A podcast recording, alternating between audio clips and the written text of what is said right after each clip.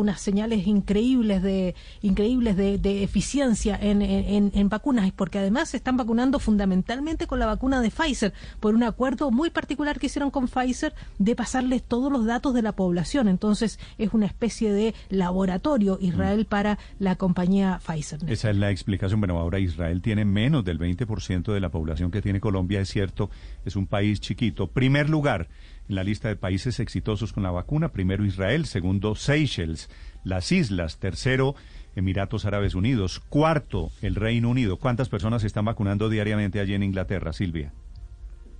es una cantidad impresionante, Néstor, cerca de medio millón de personas diarias y ya la cantidad de personas vacunadas ya es el 21% de la población, 14 millones de vacunas pues. Quinto, Bahrein, sexto, Estados Unidos, séptimo, Malta, una isla muy pequeña al sur de Sicilia, en el Mediterráneo. Octavo, Serbia. Noveno, Chile, que es el primer país en esta lista de América Latina, una lista en la que Colombia todavía no aparece. El doctor Germán Escobar es el jefe de gabinete del Ministerio de Salud. Doctor Escobar, buenos días. Néstor, buenos días a la mesa de trabajo y a los oyentes. Gracias, doctor Escobar, por atender esta llamada. ¿Cuándo llegan finalmente? ¿Cuántas vacunas llegan a Colombia este mes de febrero, doctor Escobar? Yo puedo confirmar que nosotros cumpliremos con la fecha que ha establecido el presidente de la República y el ministro de Salud de vacunar el 20 de febrero. Tenemos todo dispuesto para que así sea. ¿Y en febrero llegan finalmente cuántas vacunas? Nosotros tenemos confirmado en este momento 100.000 dosis del laboratorio Pfizer y además 200.000 dosis del laboratorio de Sinovac y esperamos que se den una serie de pasos que no dependen de Colombia por parte del mecanismo multilateral COVAX y podamos tener un volumen importante también que provenga de ese mecanismo. Confirmadas ahí ya 300.000 entonces, 100.000 de Pfizer, 200.000 de Sinovac.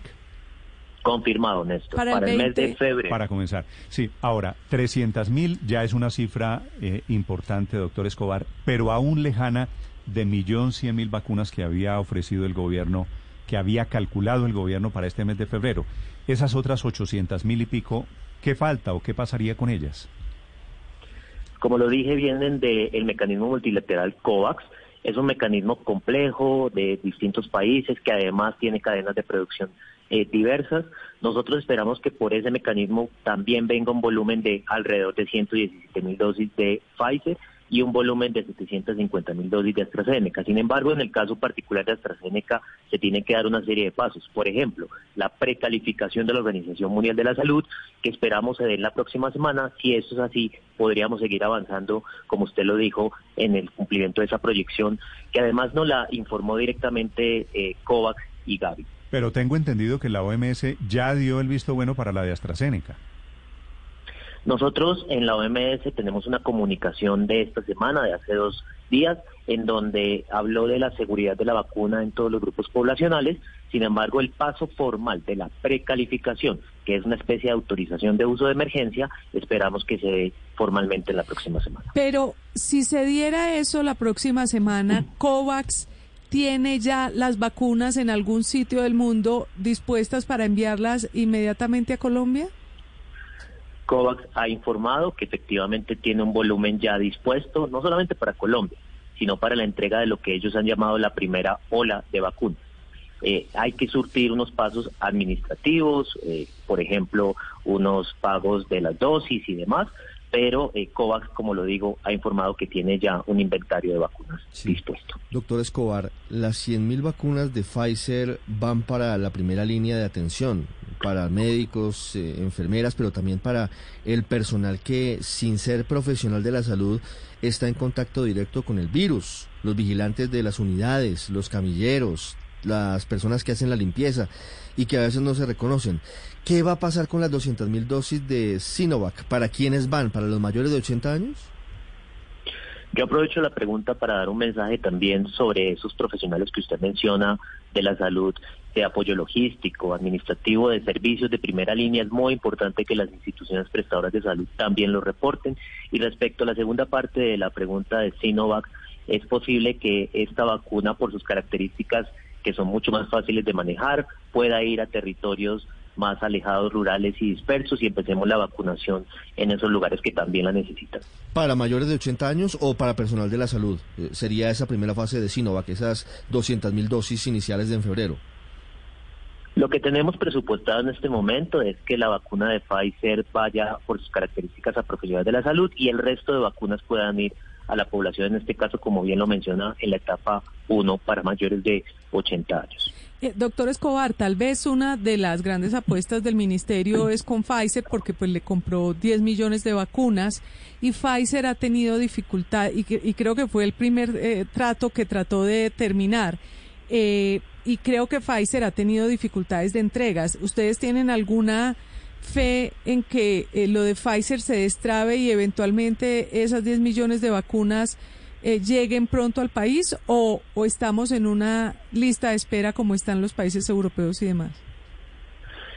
Pfizer ha manifestado una eh, dificultad en su capacidad de producción, pero también ha manifestado y ha anunciado una ampliación importante, significativa de su cadena de producción en Europa, por lo cual en los próximos meses y empezando el segundo trimestre creemos que Pfizer va a poder cumplir con los cronogramas anunciados.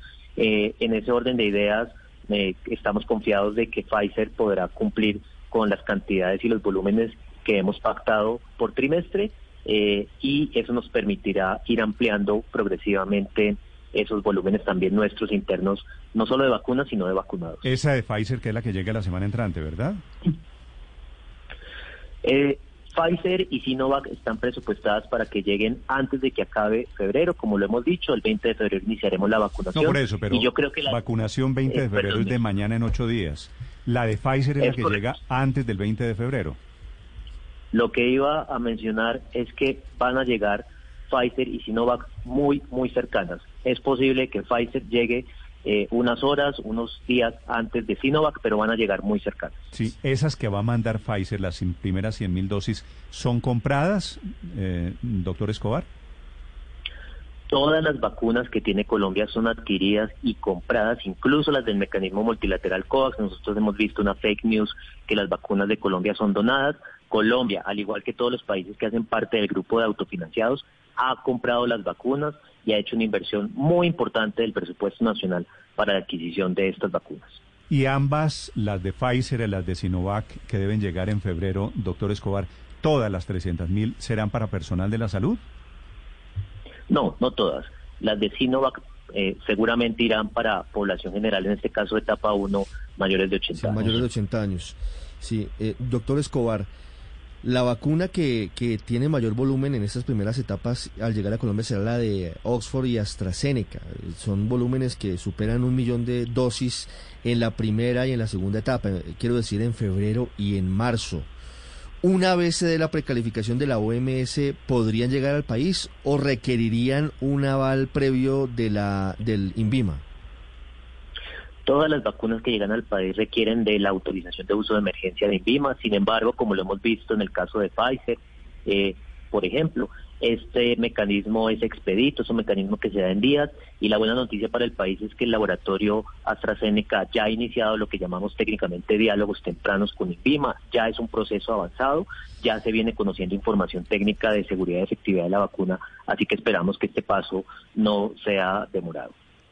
Doctor Escobar, ¿han pensado ustedes en el Ministerio de Salud y tal vez hablando con la gente de Cancillería en pedir prioridad en los volúmenes de entrega de las vacunas, ya sea los agentes de Pfizer, Sinovac o los mismos de COVAX, con el argumento de que somos un país que está acogiendo refugiados en plena pandemia? Lo digo a propósito del estatuto para acoger a los migrantes venezolanos, que ha recibido, entre otras cosas, el aplauso de la comunidad internacional. Hemos trabajado incansablemente todo el equipo de gobierno, el equipo negociador, el equipo de adquisición de las vacunas y el equipo diplomático de gobierno para pedir la prioridad en todos los espacios. En el mismo comité directivo de la OPS hemos tenido un papel relevante para tener la prioridad precisamente por lo que usted menciona, por nuestras características y además un país receptor de un flujo migratorio importante. En las conversaciones bilaterales con los laboratorios hemos sido insistentes en tener toda la prioridad eh, en los cronogramas de vacunación y en COVAX hemos tenido un papel de liderazgo también de esta iniciativa regional y global que nos ha permitido, por ejemplo, ser parte de los primeros 15 países dentro de 180 que recibirán vacunas por parte de este mecanismo COVAX. Ah, pero ¿a usted le parece que vamos bien, no vamos atrasados en el tema de vacunas frente al mundo, doctor eh, Escobar? No, los hechos son contundentes. Evidentemente, usted lo mencionó antes de esta entrevista, tenemos países ya con el 60% de la población vacunada. Colombia eh, espera iniciar el 20 de febrero y yo tengo confianza que nos pondremos al día en las primeras semanas y en, los en este trimestre con respecto a otros países. Claramente uno quisiera tener la vacunación ya eh, y que hubiera empezado ya, pero estamos trabajando para ponernos al día rápidamente. Pero doctor Escobar, ¿por qué nos cogió la noche? ¿Por qué estamos en la lista de los países más rezagados con la vacuna? Colombia ha tenido un proceso diferente al resto de países. Eh, en final del 2020 que hicieron que tuviéramos una negociación compleja, tuvimos que expedir una ley eh, de vacunas, sin embargo, yo reitero, yo quisiera mirar esto también con esperanza. Colombia iniciará la vacunación, como dijo el presidente, el 20 de febrero y nos pondremos al día rápidamente. Nosotros tenemos confirmados una dosis ya para el mes de febrero, pero también tenemos alta confianza en que tendremos un volumen muy importante en marzo que nos permitirá tener un escalonamiento rápido de la vacunación. Doctor Escobar, eh, definitivamente Colombia confía en la vacuna de AstraZeneca para mayores de 65 años, a pesar de que varios países europeos solamente la aplican a personas menores de esa edad.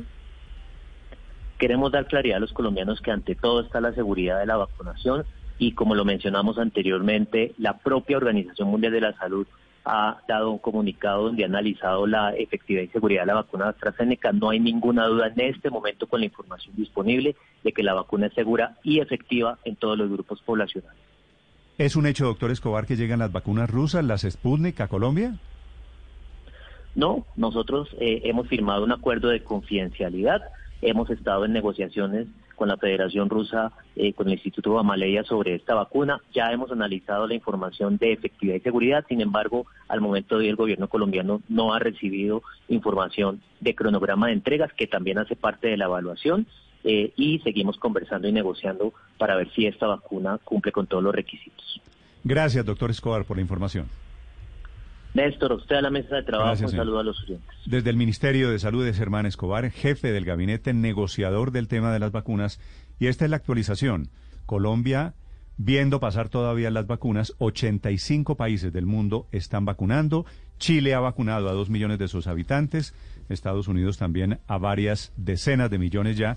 Nosotros esperando que la vacunación arranque la semana entrante. Estás escuchando Blue Radio. ¿Y usted cómo durmió anoche? Colchones comodísimos para dormir profundamente. Merece ser feliz y tener espacios para ti. Con nuestro Super Sale Medipiel disfruta hasta un 25% de descuento en las mejores marcas dermocosméticas. Del 13 al 16 de febrero en todas nuestras tiendas, call center y canales digitales. Pregunta por nuestro bono para comprar tu protector solar favorito. Medipiel, todo lo que tu piel necesita. Aplican condiciones y restricciones. ¿Y usted cómo durmió anoche? Colchones comodísimos para dormir profundamente. Esta sección es patrocinada por Mi Descuento Nutre Vidas, un evento de éxito, Carulla, Surtimax y Super Inter, donde juntos podremos alimentar más de 26 mil niños, niñas y familias de la Fundación Éxito. Ahorra activando cupones de descuento en tus productos favoritos.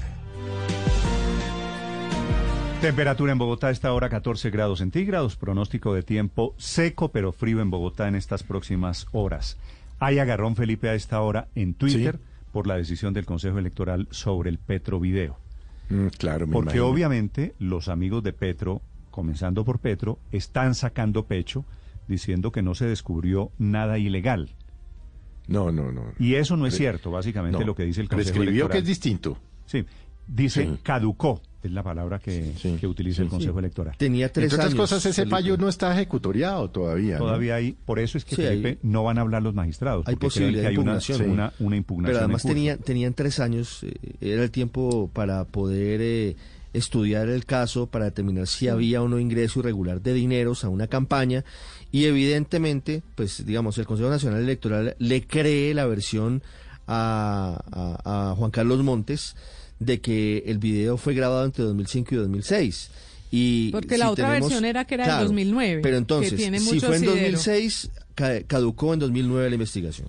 Si fue en 2009 como se Caducó había en pensado, 2012. caducó en 2012. Pero en cualquier entonces, caso no habría Ricardo, como investigar. Pero Ricardo, entonces, ¿por qué los magistrados se demoraron desde el 2018 hasta el 2021 a decir eso? Si es un simplemente un, un requisito legal. No, es que si era trasladaron un- si era pruebas, un- eh, digamos que trasladaron varias declaraciones que había en fiscalía de varios Bueno, el involucrados en el episodio. el no, pues porque tenían que tratar de verificar la fecha.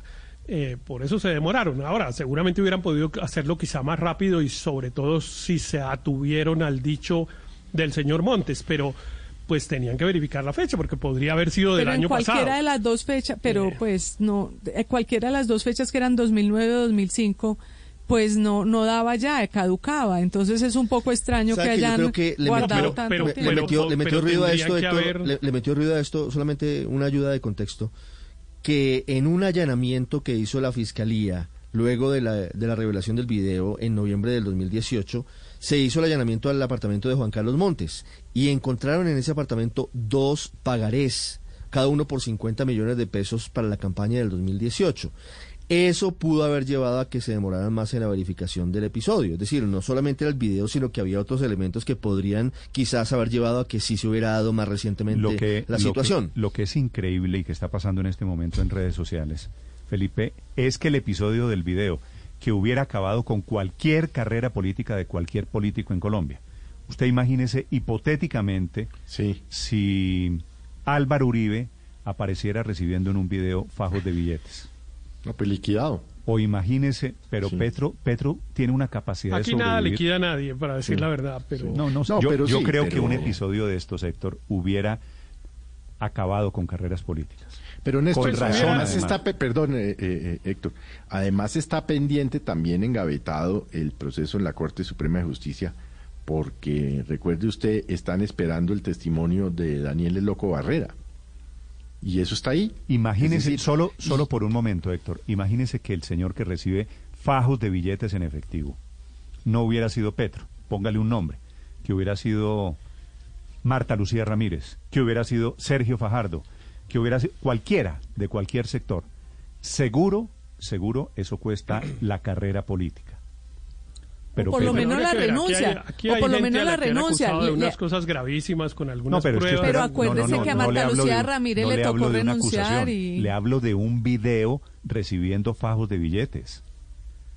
No, no, yo, yo sé que, digamos, no, no le quiero minimizar el hecho, el hecho es un hecho, pues, pues grave y feo, digamos. También es cierto, yo creo que en la política, entre otras cosas, mire usted que los propios políticos no han usado mucho esto en contra de Petro, porque en la política se usa mucho, eh, desgraciadamente, la financiación en fajos de dinero, de origen legal o ilegal, pero se usa mucho el, el dinero en efectivo en las campañas políticas y ese es parte del problema. Mire usted que, por ejemplo, en la campaña de Juan Manuel Santos, en la segunda vuelta, la acusación también consiste en que, en que trasladaban dineros en efectivo Y sí. eh, por, por montones. En todas las campañas lo hacen y por eso los políticos, le digo, de todas las vertientes, a esto no le han dado la gravedad que le está dando usted o que le puedo dar yo, porque los políticos saben que en la política la cosa desgraciadamente más o menos funciona así. ¿De dónde vienen los fajos de billetes? Es lo que nadie Preguntas. se ha podido Es que explicar. todavía hay un largo etcétera de preguntas Bueno, que no han sabe, sido sabe respondidas. que Juan Carlos Montes, Néstor, y este bueno, es un dato creo que nuevo, eh, Álvaro. Montes está huyendo, ¿no? Montes, eh, Montes sí, se voló del pues, país. Digamos, Montes está investigado por algunas irregularidades siendo funcionario del distrito en la administración Petro y está en trámite de asilo en Suiza, eh, argumentando que es un perseguido político. Pero lo que quería decirle es que Juan Carlos Montes, en la fiscalía, en este documento adjunto al Consejo Electoral, la declaración, dice que lo que entregó a Gustavo Petro en billetes en efectivo en ese momento, año 2006, fueron 20 millones de pesos. Y él dice que lo recogió de una vaca que hizo con muchas personas que querían aportar a la campaña de Petro y a las campañas del Polo Democrático. Y si lo 20 re- millones y- de y pesos. si lo recibió, ¿por qué se lo entrega el candidato? Bueno, es una gran pregunta, que él no contesta, entre otras cosas. Igual esa imagen de Puede Petro haber razones contando plata en técnicas efectivo y es, jurídicas. No, la, la imagen, Felipe, pero, pero Petro no ha sido tocado, la verdad, por este video. Petro tiene una capacidad como de, de- Pero- tiene como las siete Teflón, vidas del gato, ¿no? Se llama teflón, Felipe, no lo toca el fuego. No lo toca nada. A ver, Álvaro, ¿qué me iba a decir? Pero en este Petro? tema, en este tema, eh, esto yo creo que era previsible. Puede haber razones técnicas y jurídicas para, para la decisión del Consejo Electoral.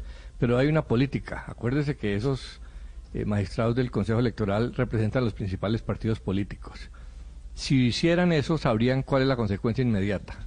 Que uno de los principales problemas del sistema político colombiano, a nivel local especialmente, que la plata eh, rueda a chorros y la plata domina la política eh, electoral a nivel legislativo. Todo el sistema clientelista sobre el cual está montado buena parte del sistema político colombiano quedaría eh, en tela de juicio. Y una cosa muy importante, acuérdese qué pasaría si hacen algo contra Petro cuando está pendiente el gran escándalo que quieren acallar de Aida Merlano. El presidente del Senado tiene un proceso en la Corte Suprema de Justicia por poder por la posibilidad de que sea copartícipe en una operación no solamente de financiación ilegal, sino de compra de votos. Eh, que todo el mundo sabe que es la punta usted del se imagina usted se imagina Álvaro entonces si imagínese lo que se vendría detrás. y- bueno por eso imagínese no pero véalo al revés. Qué pasaría si el presidente del senado que no es candidato presidencial pero un político cualquiera Char o Benedetti o Roy bueno Roy le robaron la plata en Cali no se acuerda la plata de la de la caja fuerte en el robo en Cali pero qué pasaría si a un político le descubren eso contando fajos de billetes en una noche oscura en Bogotá es que la ecuación hay que Pero- hacerla, pero... Pero, Pero lo de, lo de Barranquilla es peor, Néstor. Es más grave aún y quien cometió parte del delito ha confesado y, le ha apuntado el dedo a Esos otros son escándalos que van a perseguir a que Va a todos, ver, sin que va a duda. ver que van a salir libres todos. Sí, pero, pero y ahí digamos no va que a pasar nada. mi punto va- Entonces, la teoría no de a Álvaro es el empate. torpes. Es que aquí todos delinquen, ¿no? Pues claro, pues claro, la- esa clase política no iba a ser tan torpe de descalificar a Petro en el tema donde es más débil para que Petro se les devuelva y ahí sí los tengan que meter a la cárcel. Pero, pero me parece que el escándalo va más allá de que caduque, yo creo que el escándalo va a perseguir a Petro siempre, porque recuerden que en su momento este señor Juan Carlos Montes, al que extrañamente acudió al asilo o, que, o al exilio, que es una táctica muy utilizada en ciertos sectores, él le, le- le- lo chantajeó, chantajeó a Gustavo Petro con este video cuando lo echaron de la unidad de Mayavial después de un escándalo de la máquina tapahuecos y después de eso lo volvió a contratar en el Instituto Distrital de Recreación y Deporte y el señor eh, pagó 25 mil millones de pesos por un parque que no lo te- no, no terminó, no aparece. Es decir, yo creo que ese escándalo queda vivo. El hecho de que eh, el hecho de que caduque en el Consejo Nacional Electoral no quiere decir que Petro tenga que responder no, tenga que preguntas. responder Quedan por el destino de este señor Montes. Voy a hacer pregunta creo que para, los, para oyentes, Héctor. Y- ¿Qué piensan de la decisión del Consejo Electoral que de momento salva a Gustavo Petro vía caducidad?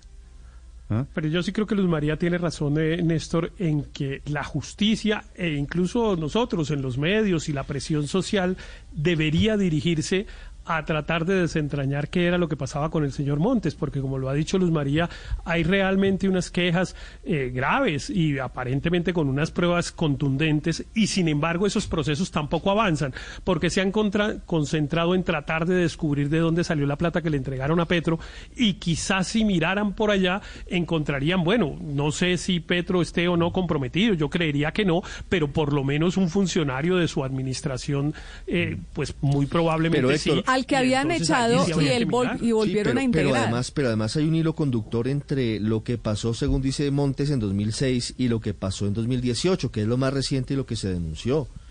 Y es que en la casa Néstor. de Montes, Aurelio, encontraron dos pagarés en 2019 firmados por una señora llamada Blanca Azucena Mendoza. Ella Así termina siendo Familiar. familiar de Juan Carlos Montes. Cada pagaré está por un valor de 50 millones de pesos. Fueron reportados, entonces no hubo irregularidad en materia electoral, pero sí quedan preguntas acerca de cuál era el verdadero No, pero- papel de Juan Carlos pero- Montes y de su familia en la financiación pero- de las campañas de Gustavo Petro. Pero agregue, agregue una cosa, Ricardo, que la señora Mendoza, que figuraba en la Cámara de Comercio como dueña de una agencia de grúas, no tenía sino un patrimonio declarado de 10 millones de pesos. Entonces, ¿de dónde sacó 100 para prestar cuando su patrimonio realmente era mucho más pequeño? Ahí hay una cantidad de asuntos y sobre eso yo sí quisiera, Néstor, hacer algunas precisiones. Lo que el Consejo Nacional ¿Cuántas Electoral ha dicho... quiere hacer, Aurelio? No, pues si, si me deja tres, pero podrían ser hasta cuatro. Néstor, eh, ¿Cómo le parecería dos, ¿cómo le parecerían dos precisiones, Aurelio? Bueno, listo, me quedo con dos. El Consejo Nacional Electoral lo que ha dicho es que esa plata no se aplicó en las campañas electorales o no se puede decir que se aplicó porque Así es. caducó. Y ese es un punto.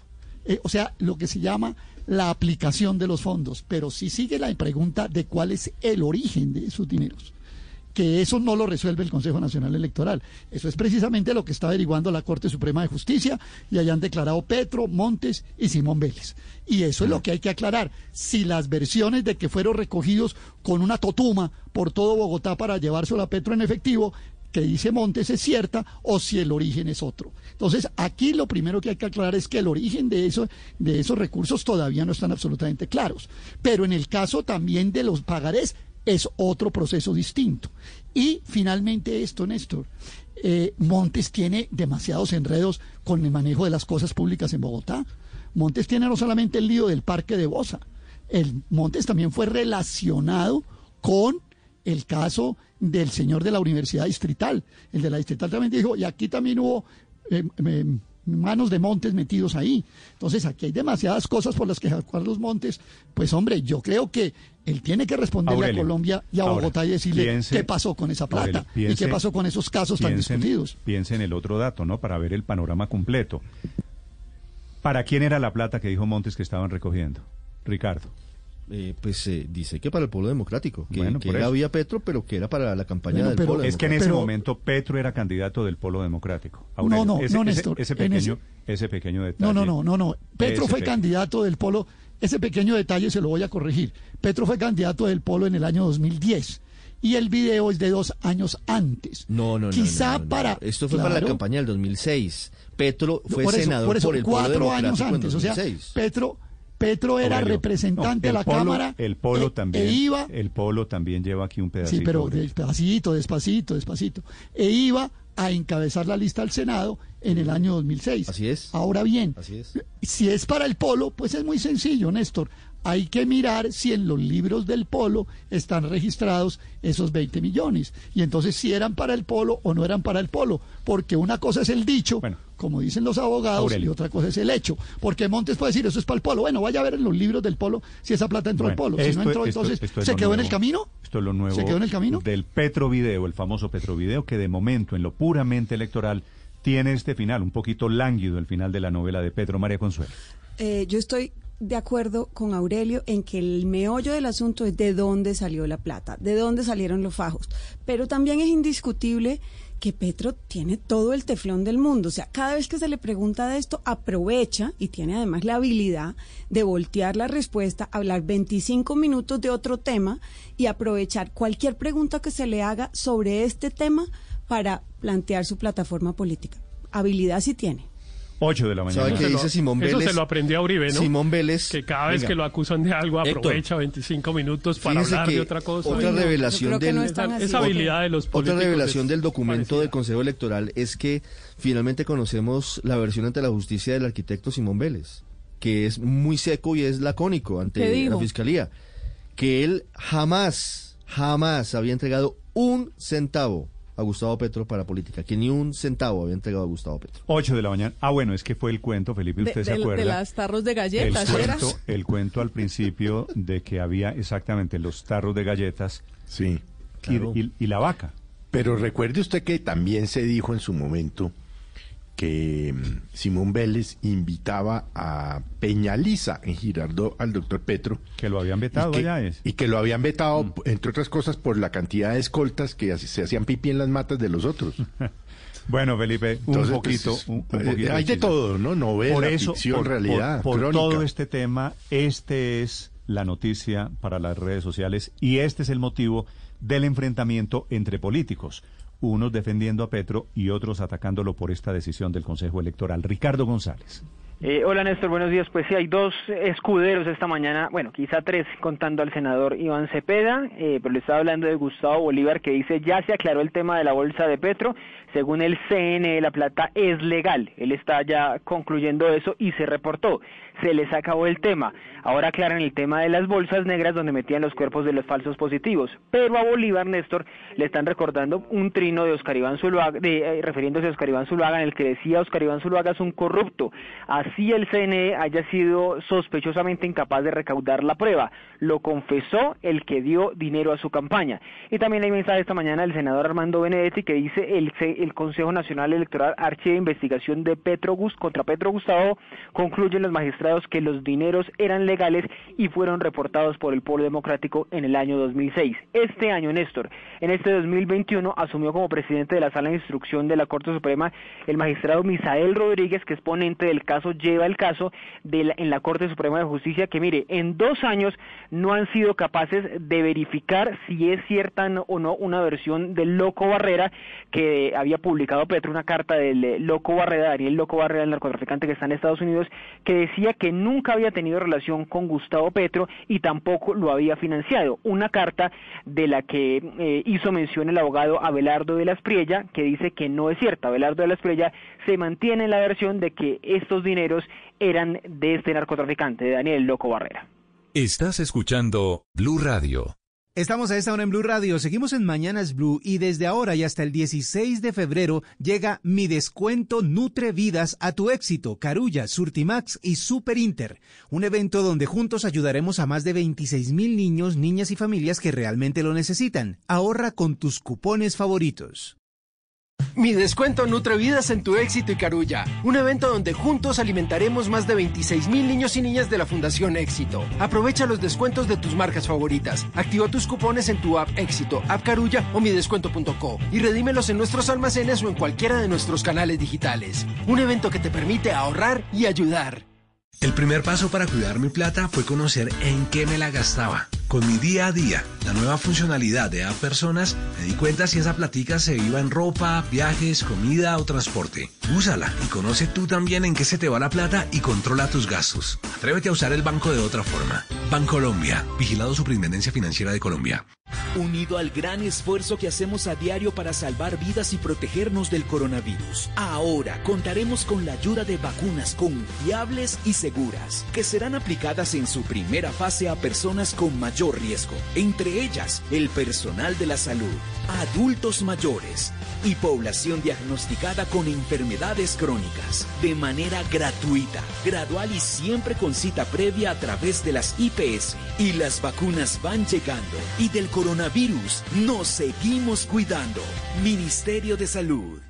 Las victorias y derrotas, la pasión y la afición en juego y los datos de lo último en deportes se lo presenta Mañanas Blue. A las 8 de la mañana, 32 minutos, Hernán El Bolillo Gómez logra su primer título con el poderoso Medellín. Ganó la Copa Colombia luego de vencer al Deportes Tolima desde el punto penal. Luego de igualar a un gol en 90 minutos, los de Medellín anotaron todos los tiros desde el punto penal y se coronaron campeones. Bolillo reaccionó así. Siempre pienso en esa hinchada. Yo pensaba en los penaltis con el recibimiento que nos hicieron. Y bueno, yo tenía confianza en el equipo como con Panzer, teníamos confianza, pero sabíamos que el rival es de muchos pilates, de mucho tiempo de trabajo, pero para mí es de la hinchada, ¿no? Esto es de la hinchada, nosotros aquí lo luchamos. De la hinchada, dice el Bolillo Gómez. Cadavid y el capitán y líder del Poderoso se mentalizó para ganar este partido. Cadavid cobró muy bien su penal.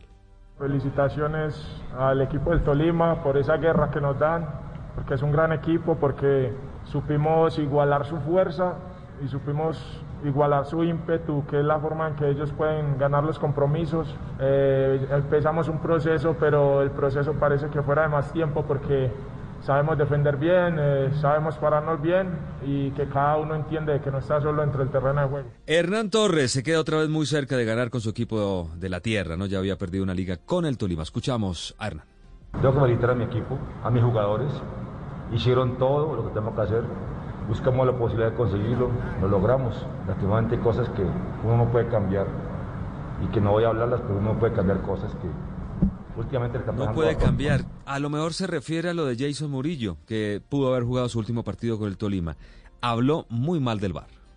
Lastimosamente el VAR últimamente siempre nos perjudica, sea legal o no sea legal la jugada, pero para mí hay que revisar un poco, un poco el tema. Cada partido que hay VAR salimos perjudicados. Para mí es un Perjudicados, dice Jason Murillo. Bueno, el fútbol sigue hoy con la Liga. Inicia la sexta jornada a las 4 Deportivo Pereira ante Patriotas, a las 6 Alianza Petrolera ante Once Caldas, a las 8.05 Boyacá Chico ante América de Cali. Un fútbol colombiano que está perdiendo jugadores, ofertas de hombres claves de varios equipos. Cristian Marín nos cuenta de cuáles jugadores se pueden ir del fútbol colombiano.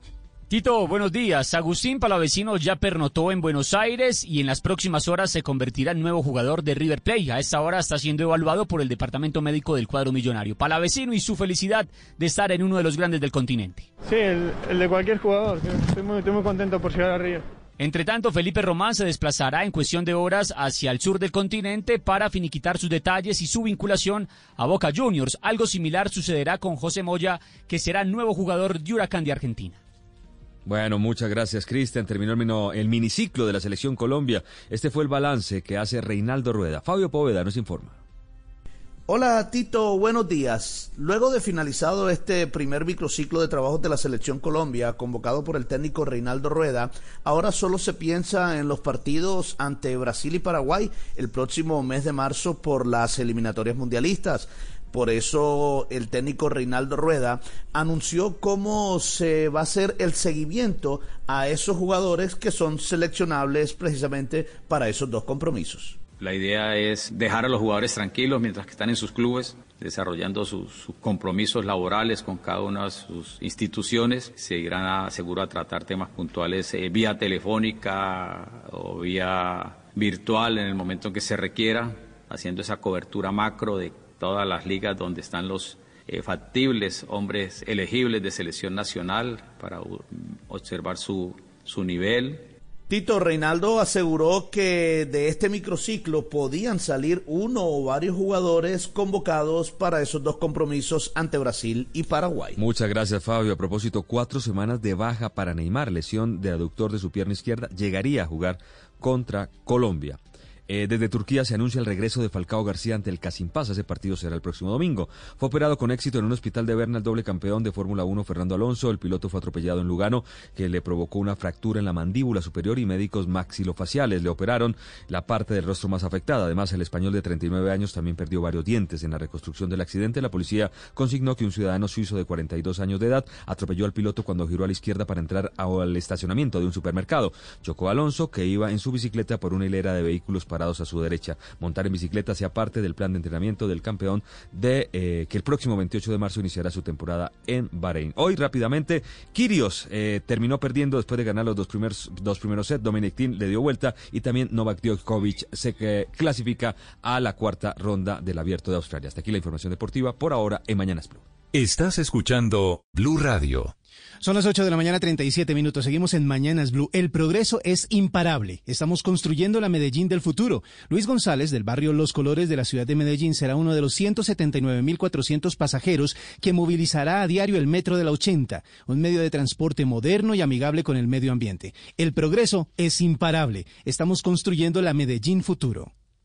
Llegamos al puesto número 3 de nuestro top 10.000 con Te doy mi lomito de cerdo. Número 2, por siempre, mi costilla de cerdo. Y en número 1 esta semana, contigo quiero bondiola de cerdo. Vamos a escucharla. Quiero bondiola contigo, hagámosla para almorzar nada tan versátil como la carne de cerdo. Conoce sus cortes y preparaciones en comemascarnedecerdo.co. Come más carne de cerdo, pero que sea colombiana, la de todos los días. Fondo Nacional de la Porcicultura. En Blue Radio, un punto de vista con Opticalia Colombia. Si te gustan las gafas, te gusta Opticalia. El primer tema que menciona la carta, la larga carta que le manda hoy el presidente, expresidente de Colombia, Juan Manuel Santos, a Timochenko, el primer tema es el asesinato del general Fernando Landazábal, que fue motivo esta semana de audiencia. La carta es a Timochenko que cuando estuvo Timochenko esta semana en la Jurisdicción Especial de la Paz fue evasivo, ambiguo sobre la muerte del general sí, lo, que ha dicho el expresidente Santos es que espera que continúen contando toda la verdad y reparando a las víctimas. Habla en particular de los asesinatos cometidos en los años 90 del nuevo caso que podría abrirse en la JEP, entre ellos el general Fernando Landazábal y Álvaro Gómez Hurtado, y también habla del secuestro, de los crímenes de guerra y de lesa humanidad que ya tienen imputación de cargos y pronto se podría conocer la primera sanción por parte de esa jurisdicción especial de paz. Fue tenso ese encuentro de esta semana entre el hijo del general Fernando Landazábal, Gustavo Landazábal, y Timochenko. Señor Landazábal, buenos días. Buenos días, Néstor Morales. Buenos días a la mesa de trabajo y a toda su audiencia. Señor Landazábal, ¿usted cree que le quedó faltando a tiro fijo ante la JEP, eh, a, Timochenko, perdón, no a tiro fijo, a Timochenko sobre el asesinato de su padre? Eh, Néstor, yo creo que aquí lo importante es que se valora el asumir una responsabilidad sobre los hechos históricos, podemos decir, de lo acontecido en el país. Pero más importante que eso es que quede muy claro el por qué, las razones y de quiénes participaron y qué buscaban con esos hechos. Todos tenemos claro el caso del, del doctor Galán, en que hubo condenas de gente no directamente relacionada, pero que influyeron en esos hechos.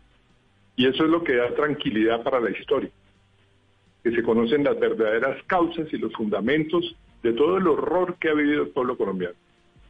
Entonces, eso mismo es lo que se busca acá. Eh, yo les reconozco el valor de que eh, ellos se achaquen esos magnicidios, los del profesor Bejarano, lo de todas estas personas que son tan importantes como el campesino más humilde. Pero aparte de achacarse eso, hay que saber muy bien el por qué, el quiénes ¿Qué se buscaba con esos hechos? Ellos tienen que entender que si Colombia quiere llegar a la paz, si quieren que se acepte ese proceso de paz, ese proceso de paz que todos sabemos cómo fue su origen, en qué votación se ganó o se perdió, pero que todos añoramos tener la paz. Que la paz es muy importante para el país. Señor Landazabal, este su, este padre, muy lindo. su padre fue necesita, asesinado. Se, necesita que digan toda, toda la verdad no puede haber secretos internos dentro de la compartimentación de compartimentación de las FARC. Esa no puede ser una Eso fue lo que alegó, entre otras cosas, Timochenko en esta audiencia. Señor Landazábal, su padre fue asesinado en mayo de 1998. Va a ser ya 23 años, creo que en el norte de Bogotá, atentado de las FARC. ¿Qué esperaría usted que Timochenko le dijese hoy en día sobre ese delito, sobre ese crimen? Lo que saben las FARC no, no podemos quedar con la tranquilidad de que los que generaron las cosas son los que ya están muertos. No podemos asumir que los muertos se llevaron a la tumba todo el conocimiento de las órdenes, de las conexiones, de las respuestas, de todo. E, eso no puede, ojalá no sea esa la respuesta. Yo valoro el esfuerzo que está haciendo Rodrigo Londoño al pararse a los micrófonos, a pararse ante las víctimas, a decir lo que dijo. Eso lo valoro. Pero es que la historia del país no solamente necesita eso. La historia del país necesita conocer las causas y la fundamentación. ¿Qué se buscaba? Ellos fueron los que nombraron la guerra sucia. Esa guerra sucia no puede seguir compartimentada. Eso es lo que tienen que entender si de verdad se quiere tener tranquilidad para el pueblo colombiano. Ya tienen que poder pasar la página. Las armas no pueden ser un factor para llevar a cabo una ideología política. Y eso está claro. Entonces, nosotros necesitamos las respuestas. Tienen que conocerse los nombres de las gentes que siempre permanecieron ocultas tras el título de FARC, tras el título del narcotráfico. Señor Landazabal, eh, la versión de Carlos Antonio Lozada, sus testimonios ante la Justicia Especial de Paz podrían ser esclarecedores en ese sentido, teniendo en cuenta lo que, lo que dice Timochenko en el sentido de que admite la responsabilidad política y por línea de mando, pero argumenta que no tuvo conocimiento directo ni de la planificación ni de la orden. Y habla de muertos, sí, habla de Manuel Marulanda, de tiro fijo, dice que él era la persona que estaba permanentemente informada sobre lo que hacían, entre otros, la red urbana Antonio Nariño, pero es que el jefe de esa red era Carlos Antonio Lozada. Él ha sido hasta ahora claro en su opinión frente al asesinato de su padre, el general Landazábal. Pues eh, la verdad, yo no soy quien, yo no soy el juez. El juez principal va a ser la historia. El juez actual es la. Eh, ellos tienen que convencer a la historia y tienen que convencer a la JEP de que dijeron todo lo que sabían. Pero no pueden ser las respuestas que los que ya murieron fueron los que generaron las cosas. Y que sencillamente no se sabía quién fue quién y qué fue por qué. Porque es que hay que entender que mi padre ya llevaba 18 años por fuera del uniforme. Es que no es lógico que alguien muera cuando ya es una persona de la tercera edad. Mi padre tenía la conciencia tan tranquila que andaba solo y se iba a pie a su oficina. Y a esa persona tranquila, a esa conciencia tranquila, a esa tranquilidad de toda una vida, de honestidad, de, haber luchado, pero con, con, humanismo, con dignidad, sin tortura, sin ninguna cosa de qué arrepentirse, a esa persona que hablaba de paz en el momento en que la mataron, fue a la que mataron. Eso tiene que tener una causa. Es que yo no, me, yo no consigo que eso haya sido un asesinato. Simplemente, vea, lleva un general, matémoslo. Señor, yo no creo que esa sea la filosofía de las FARC. Claro, de hecho, de hecho, retrotrayéndonos al episodio, al debate que tuvo usted con Timochenko estos días, sobre cuando él menciona la palabra guerra sucia que usted le rebate y le dice, deme una prueba de que hubo, de que mi padre participó de alguna manera en la guerra sucia contra las FARC y él le dijo, no, no tengo ninguna prueba. ¿Eso para usted fue, eh, eh, significó un alivio? ¿Fue, es decir, valió la pena ese, ese debate tal vez por esas palabras o no? No, a ver, le cuento. Para mí no fue ningún alivio, es que eso yo lo tenía muy claro. La gente que conoció a mi padre lo tenía claro. Mire, mi padre en el año 60, siendo mayor, publicó una cuestión que se llama el sentido ético de la guerra, donde se hacía la observación de las aplicaciones de los principios humanitarios en la conducción de las hostilidades. En el año 60. Es que el que conocía a mi papá sabía quién era mi padre. Entonces no puede ser que a punta de repetir mentiras y cosas van creando la verdad histórica. No, no, hay gente que cometió errores en las Fuerzas Armadas, sí, claro, ahí están los falsos positivos, terrible, condénenlos, terrible. Pero no pueden, bajo ese manto, coger a gente gallarda, a gente que ha tenido ética, disciplina, conocimiento, virtud de palabra, para que vengan a mancillarlos cuando ya no se pueden defender. Eso no lo tolero, no lo aguanto y no lo soporto. El hijo del general Fernando Landazábal, 23 años después, intentando justicia a través de la Jurisdicción Especial de Paz. Gracias, don Gustavo, por atendernos. Muchas gracias a ustedes. Un saludo, gracias. 8.46. Había, había un común denominador en esos crímenes de los 90 por parte de las FARC y era que ellos definitivamente negaban su responsabilidad o decían que no tenían conocimiento.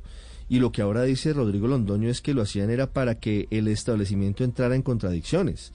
Lo hicieron con Álvaro Gómez y lo hicieron en el caso del general no Ricardo, Marco León Calarcades de México en el 98 negó, siendo el vocero internacional de las FARC, que, hubieran matado al general Landazábal. Va Timochenko, jefe máximo de las FARC, y le preguntan por el asesinato de Álvaro Gómez. No, qué pena, yo no hacía parte de las milicias en Bogotá.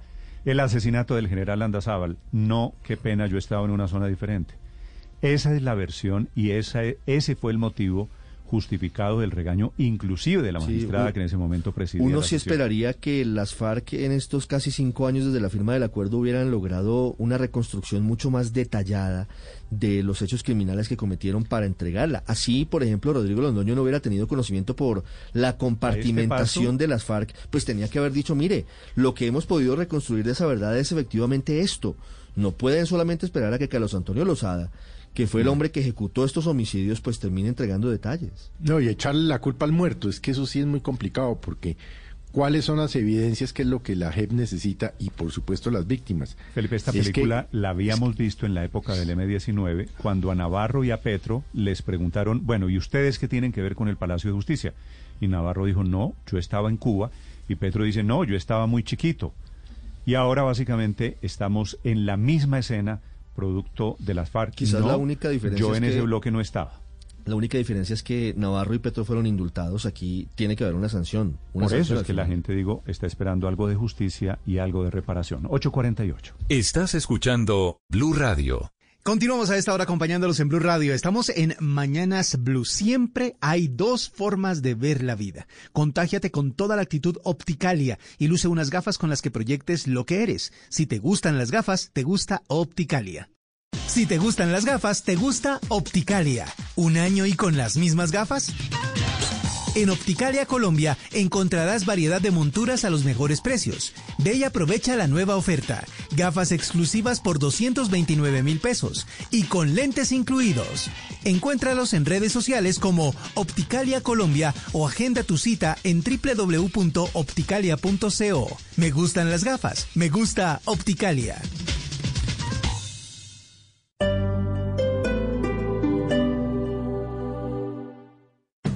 Esta es Blue Radio. Sintonice Blue Radio en 89.9 FM y grábelo desde ya en su memoria y en la memoria de su radio. Blue Radio, la nueva alternativa. En compensar el momento de comprar con o sin subsidio es ahora en Suame Inn, su nuevo proyecto de vivienda de interés social en Funza. Apartamentos de 55 y 39 metros cuadrados, zonas comunes y parqueadero cubierto. Separa y aprovecha subsidio por más de 27 millones. Beneficios del gobierno, crédito hipotecario compensar en pesos o VR. Asesoría virtual o en sala de venta con cita previa. Construye bioconstrucciones. Más información compensar.com slash vivienda slash suame-in. Vigilado subsidio. Cuando la tormenta pase y se amancen los caminos, y seamos sobrevivientes de un naufragio colectivo, con el corazón lloroso y el destino bendecido, nos sentiremos dichosos tan solo por estar vivos y le daremos un abrazo al primer desconocido y alabaremos la suerte de conservar un amigo. Y entonces recordaremos todo aquello que perdimos y de una vez aprenderemos todo lo que no aprendimos. Cuando la tormenta pase, te pido Dios, apenado, que nos vuelvas mejores, como nos habías soñado. Alexis Valdés. Blue Radio.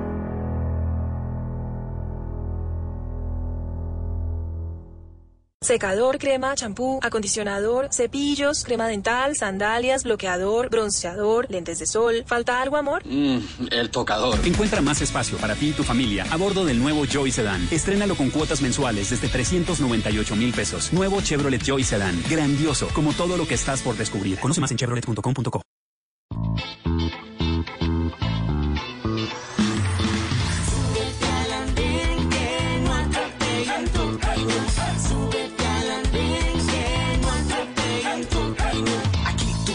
debatir lo que a ti, lo que a mí nos pueda interesar. Son muchas voces unidas en una. ¿Quién te viene a callar? Hey, ¿cómo va tu país? ¿Cómo va la economía? ¿Cómo ve la sociedad? Y hey, ¿qué tú puedes decir? Si te quedas te preguntas solo ven, ven, ven, ven. Súbete al andén que no atropellen tu camino. Súbete al andén que no atropellen tu camino. El Andén. Viernes a las 10 de la noche en Blue Radio y bluradio.com. La nueva alternativa.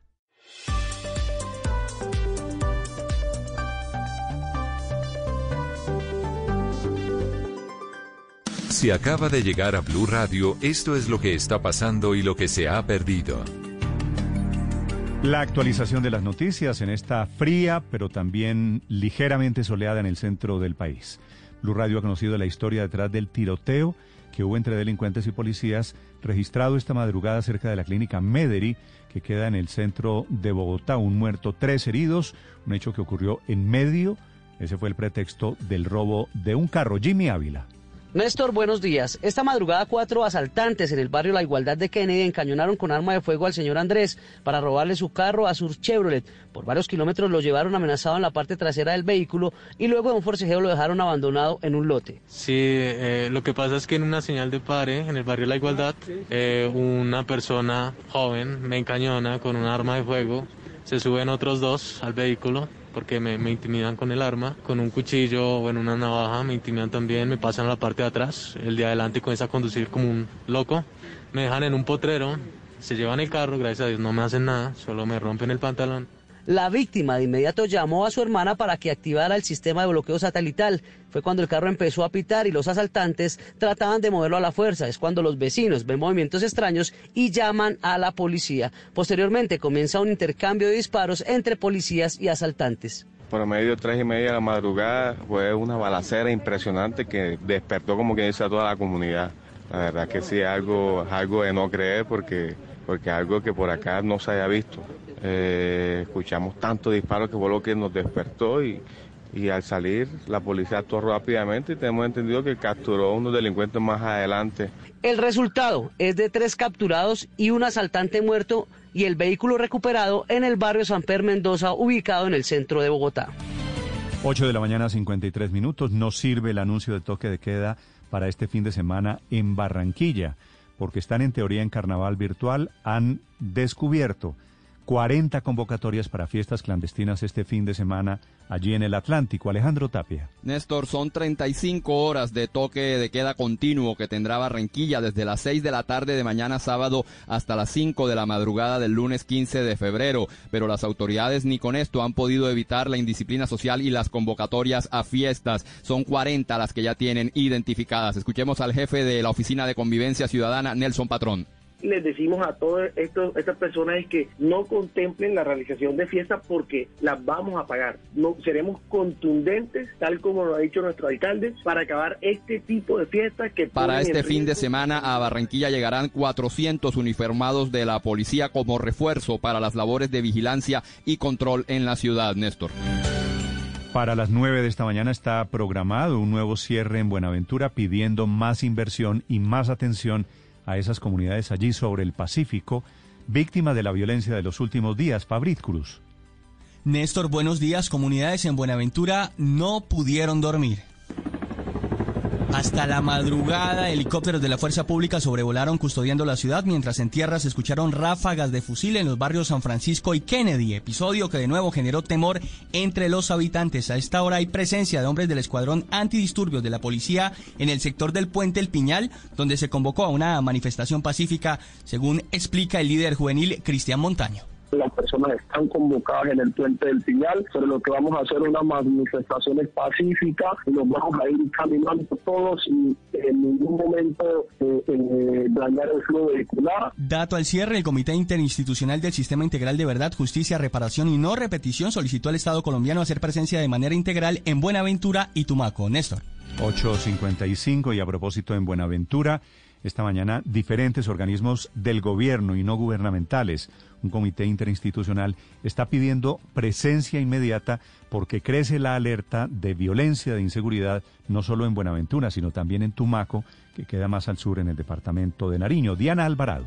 Néstor, buenos días. Este comité conformado por la Jurisdicción Especial para la Paz, la Comisión para el Esclarecimiento de la Verdad y la Unidad de Búsqueda de Personas dadas por desaparecidas, por medio de un comunicado manifestaron estar preocupados, sobre todo ante el incremento de la violencia en Buenaventura, con más de 112 familias víctimas de desplazamiento forzado, 20 asesinatos y 7 personas que se presumen están desaparecidas solo en este 2021. Por eso la petición al gobierno, sobre todo con aumento de presencia de la fuerza pública para garantizar una paz territorial, además de medidas que brinden trabajo digno, educación, salud y los demás derechos económicos, sociales y culturales en esta zona del país. Diana Alvarado, Blue Radio. Estás escuchando Blue Radio. No, parce, me las di de verdad que como que me contagié. No me digas, es que hiciste mucha papaya. Pero pues ponete ya mismo en modo pras. ¿Y qué es ese tal modo pras? Modo pras, pues que te tienes que quedar solo en la casa para no contagiar a nadie más. Llamate ya mismo a tu EPS o al 192 y si te llaman, pues les contás de toda la gente con que estuviste andando en estos días. Uy, sí, parce, esa vuelta es en serio. Contagiarse es tan fácil. Yo ni me enteré cómo. Llama ya mismo pues para que rompamos la cadena de contagio. ya mismo en modo pras. ¿Quiere organizar sus deudas? Sí, aquí. soy su celular. Ahora desde su celular, en el app de Vivienda, puede organizar las deudas que tiene con todos los bancos en un solo crédito en cinco minutos. Da Vivienda Móvil. Aquí lo tiene todo. Aplica políticas de crédito. Vigilado Superintendencia Financiera de Colombia. Esta es Blue Radio, la nueva alternativa. El más tramposo de todos, Felipe, el que se saltó la fila de manera olímpica para la vacuna fue el expresidente del Perú, Martín Vizcarra. Ah, sí, confesó ayer, ¿no? Portada, portada del comercio hoy en Lima, que es una ciudad que usted conoce también.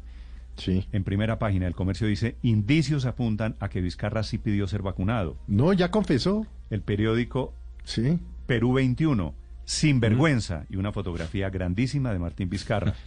El Pero periódico es que no perdonan una los peruanos, ¿no? Felipe, oiga esto. El periódico Expreso. Sí. Ya le voy a contar lo que hizo Vizcarra, que realmente es increíble. Portada de Expreso. Miserable. Y una fotografía de Martín Vizcarra. Bueno. Este señor utilizó una prueba que mandaron el año pasado a Perú y se vacunó. No Sí, le sí, dijo a nadie.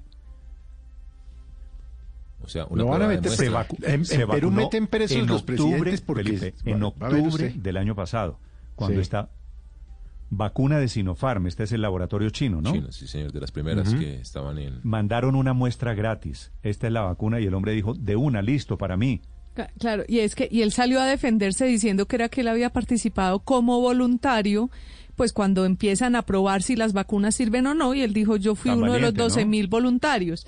Pero eh, uno de los periódicos eh, de, de, de Perú dice que no, que no es cierto, que lo que recibió fue una vacuna como las muestras gratis de pronto del principio y fue la que utilizó. Él intenta pasar como valiente, pero en realidad seguramente todos estos medios, sinvergüenza, miserable, tienen razón. Porque no solo se vacunó, se saltó la fila, sino porque Paola no le dijo a nadie. No le dijo a nadie y se vacunó él y vacunó a su esposa. ¿No? Además. Y, y mal- ah, no, es que mejor dicho, el señor tímido. Y claro, ya le están dando durísimo el Perú y con toda la razón, ¿no? Porque dicen que eh, primero voy yo, primero va mi familia y que la población se muera. Palabras más, palabras menos es lo que dicen hoy las primeras páginas en todos los periódicos en el Perú. ¿Será que también se va? Así, bueno, es candidato, que es, que es un dato muy importante, este expresidente Martín Vizcarra es candidato a las legislativas, a un escaño en el Congreso en Lima. En Perú, con esta noticia y con el escándalo, se encuentra Carlos Villarreal. Buenos días, Néstor. Tremenda polémica ha generado aquí en el Perú la revelación que hizo el expresidente Martín Vizcarra de que se sometió en octubre pasado a los ensayos de la vacuna china de Sinopharm en su tercera etapa. tomé la decisión valiente de sumarme a los 12.000 voluntarios y que me hagan la prueba experimental. Sin embargo, hay algunos temas que quedan para la duda. Por ejemplo, el hecho de que un representante del equipo investigador encargado de los ensayos visitó Palacio de Gobierno un día antes justamente de los ensayos, o sea, el 1 de octubre. Se dice que el presidente en ese entonces, Martín Vizcarra, fue eh, inoculado con la vacuna, o sea, que él mismo lo pidió. Se le ha pedido explicaciones a la ministra de Salud. Ella ha dicho que el gobierno no estaba encargado de los ensayos y que va a solicitar la información respectiva a las entidades correspondientes. En este caso, justamente eh, al equipo investigador. Esta situación ha generado, repito, una indignación muy grande en determinados sectores políticos que piden una investigación a Vizcarra desde el Ministerio Público. No falta quienes piden la destitución de la ministra de Salud, pero reiteramos, esto se trata de un tema que involucra al equipo investigador de los ensayos y también a una eh, destacada universidad, la Universidad Peruana Cayetano Heredia. ¿En qué terminará esto? No lo sabemos. Pero eso sí, el señor Martín Vizcarra está en una situación comprometida porque puede ser pasible de una denuncia a nivel de la Fiscalía. Este fue un informe para Blue Radio de Carlos Villarreal desde Lima, Perú. Estás escuchando Blue Radio. En Claro Empresas creamos increíbles planes móviles para que reactives tu pyme. Conócelos y mantente en contacto con tus clientes y colaboradores. Planes con minutos ilimitados. Claro Drive con 25 gigas de almacenamiento. Webex y Teams incluidos y mucho más. Llama al numeral 400 o en Bogotá al 748-8888. Aplica condiciones y restricciones en claro.com.co slash negocios. Esta es Blue Radio, la nueva alternativa. Hay convocatoria desde la Secretaría de la Mujer en Bogotá para quienes quieran participar en un curso. Invita a la Secretaría de la Mujer a mujeres. El curso se llama Habilidades Digitales. Ay, Néstor, pero yo lo vi y, y realmente me sorprendió tanto que no sabía si reír o llorar o, o de verdad No, es- importante, es- porque es es, muy que en serio y, y es profundamente importante. seguramente tiene una explicación filosófica profunda, pero fíjese que me llamaron mucho la atención las materias porque el módulo uno es conociendo mi teléfono. El módulo 2, seguridad digital en teléfonos celulares. El módulo 3, WhatsApp parte 1. El módulo 4, WhatsApp parte 2. Pues el la- módulo 5, videollamadas desde celular. el módulo, módulo 6 manejando servicios bancarios y el módulo 7 solicitando servicios por el teléfono celular. La doctora Diana Rodríguez es la secretaria de la mujer que organiza y convoca a este curso. Doctora Diana, buenos días. Muy buenos días, Néstor, y muy buenos días para la mesa y para toda la audiencia. Bueno, ¿qué son estos estas clases WhatsApp 1, WhatsApp 2? ¿Cuál es el sentido de esta convocatoria hacia las mujeres? El sentido de esta convocatoria es porque la brecha digital de conocimiento de manejo de los celulares eh, de las entre hombres y mujeres es muy marcada.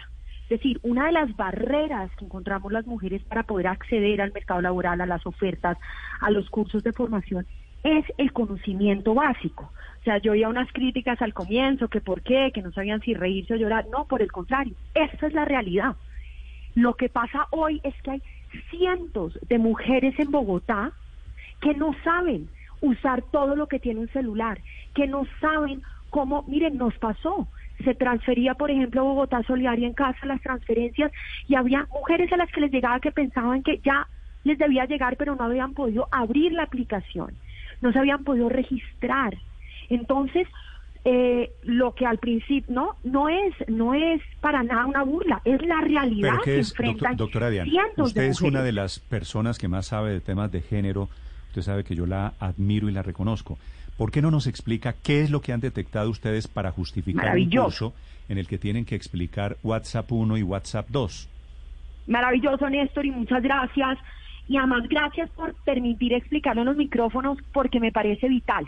¿Qué es lo que pasa? ¿Qué es lo que hemos encontrado? Muchas mujeres que tienen su celular y realmente no saben cómo usar, no saben cómo abrir un link en la página. No saben, por ejemplo, cuál debe ser la seguridad que manejan en sus eh, en sus redes. Por ejemplo, no compartir ciertas fotos incluso de sus menores, ¿verdad? O poder hacer una videollamada poder hacer una videollamada en estos momentos es vital porque muchas de las entrevistas laborales se están haciendo por videollamada y no tener esa confianza de cómo hacerla, no saber cómo conectarse, no saber cómo compartir algo por un chat implica barreras de acceso. Es decir, poco hacemos si publicamos un montón de ofertas laborales por Internet, un montón, abrimos un montón de convocatorias, si las mujeres no sabemos cómo llegar. Y lo que pasa es que hay unas brechas, unas brechas además que se agudizan en, eh, con variables socioeconómicas, es decir, hay algunas mujeres con menos recursos donde las brechas son aún menores. Pero, pero doctora Rodríguez, eh, entiendo, ¿el curso lo están dando de manera presencial o de manera virtual? De manera virtual con acompañamiento. Eso es Pero entonces de, de, manera virtual me parece un poco más difícil si de verdad, pues yo yo entiendo que existe una una dificultad, pero también tiene que haber una brecha de edad, no necesariamente brecha de género. Es decir, las personas adultas, hombres y mujeres en general, tienen muchas dificultades, pero las, las personas jóvenes, hombres y mujeres, tienen mucha habilidad en el manejo, incluso las de en cualquier lugar del país, uno encuentra personas muy hábiles eh, en el manejo por la edad. Es un tema de edad, más que de, género, pensaría yo. Es un tema de todo. Es un tema, se cruzan factores. No es un tema solo de edad. Efectivamente, para la población, para las personas mayores, tanto en hombres como en mujeres, hay una brecha. Pero se agudizan los casos de ser mujer. Se agudiza porque, uno, tradicionalmente menos acceso a... Eh, a poder acceder a las herramientas tecnológicas. Segundo, porque muchas veces las mujeres, y eso sí que lo hemos visto ahora en la pandemia, ceden su celular para que el, celular que hay sea la manera de conectarse, por ejemplo, a las pero clases. pero en la práctica, en la práctica, doctora Diana, clase de WhatsApp 1, clase de WhatsApp 2. Virtual. ¿Qué, es? ¿Qué, bueno, virtual o presencial, no me interesa. ¿Qué, qué, qué les enseñan? Entonces, le enseñan, primero, cómo conectarse, cómo abrirlo, cómo bajarlo, cómo incluso, cómo mandar un, una nota de voz, cómo conectar una foto, cómo poder enviar su hoja de vida si se la piden por WhatsApp. Y es tan grande la brecha que eso que, nosotros que nosotros creemos que todo el mundo lo sabe. ¿Hay mujeres que no saben esto? Hay mujeres que no lo saben, hay mujeres que tienen los celulares y no saben para qué usarlos. ¿No? ¿Para qué usarlos para este enganche laboral? Puede funcionar muy bien telefónicamente, pero por ejemplo, la videollamada es un complique. y no poderlo hacer. Miren, les doy unos datos. Por eso, pero, pero en una clase, fuera de decir videollamada, usted picha el botoncito de la cámara. ¿Qué, ¿Se acabó Claro. la clase? No, porque lo que pasa acá es que además les tenemos acompañamiento. O sea, eso es una cosa. El curso dura 20 horas, ¿no?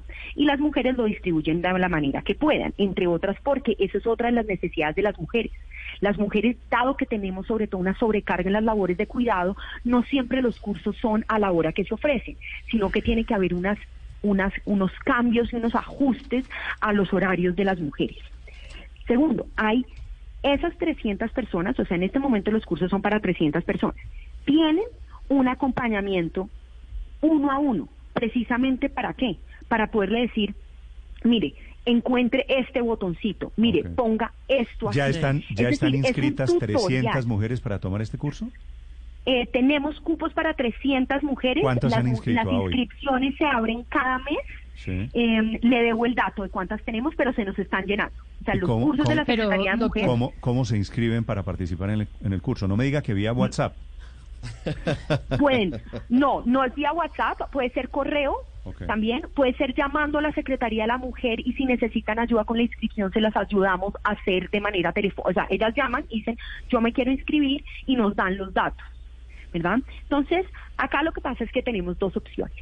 O nos... re- o permitimos que siga aumentando la brecha y que lo que todos suponemos, como usted muy bien decía, Néstor, y es que ese conocimiento es amplio y conocido para todo el mundo, y seguimos partiendo ese supuesto, si seguimos partiendo ese supuesto, la brecha se va a aumentar y aumentar.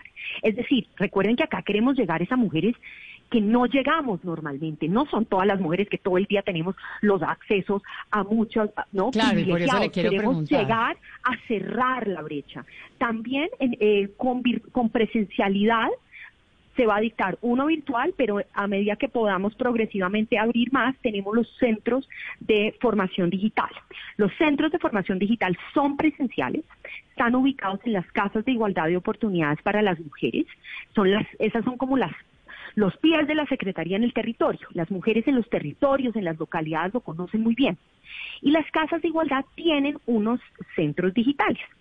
Y ahí entonces dictamos también presencialmente. Entonces, por ejemplo, si una mujer necesita, quiere el acompañamiento, o por ejemplo tiene una discapacidad y necesita un acompañamiento más presencial, se le hace desde los Usted desde tiene, las tiene casas dato, de igualdad. tiene el dato, doctora Diana, ¿cuántas mujeres en Bogotá o en Colombia tienen o no tienen teléfono celular?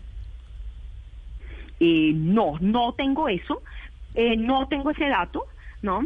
Eh, pero quiero sí darles uno que me quedé pensando que no les contesté, y es que el año pasado, en este curso, se graduaron 2.000 mujeres, el año pasado, 2.000. Se gradúan si cumplen 75% de lo que alcanzan a ver. Y le Entonces dan, yo creo que le un dato un de 2.000, experto. sí, le dan un certificado. Ok, ok. Le dan un certificado porque, entre otras, parte de lo que piden ciertos trabajos es qué tanto sabe usted comunicarse hoy virtualmente. Entonces, es un curso de 20 horas, se aprueba con el 75% de asistencia y se le da un certificado. Pues el año pasado, 2.000 mujeres se graduaron. Ok. Entonces, yo creo Sí, que esto muestra que hay una necesidad.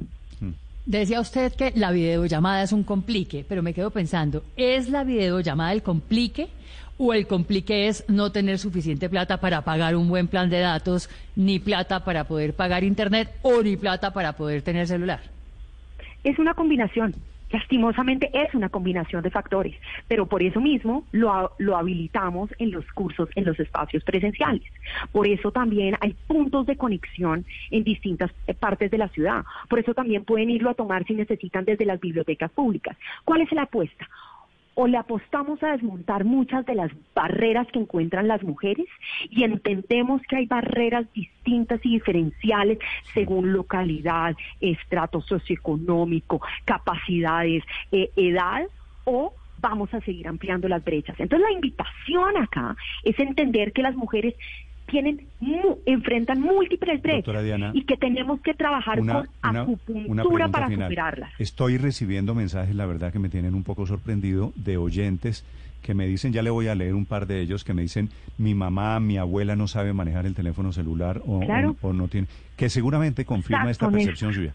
Pero también Claro, recibo Néstor. mensajes de hombres que dicen, mi papá o mi abuelo. ¿Por qué este tema de aprender a manejar celular tiene mirada de género. ¿Por qué no es enseñarle. Oh. a integrar al mundo digi- digital a los viejos, sin importar si es hombre o mujer?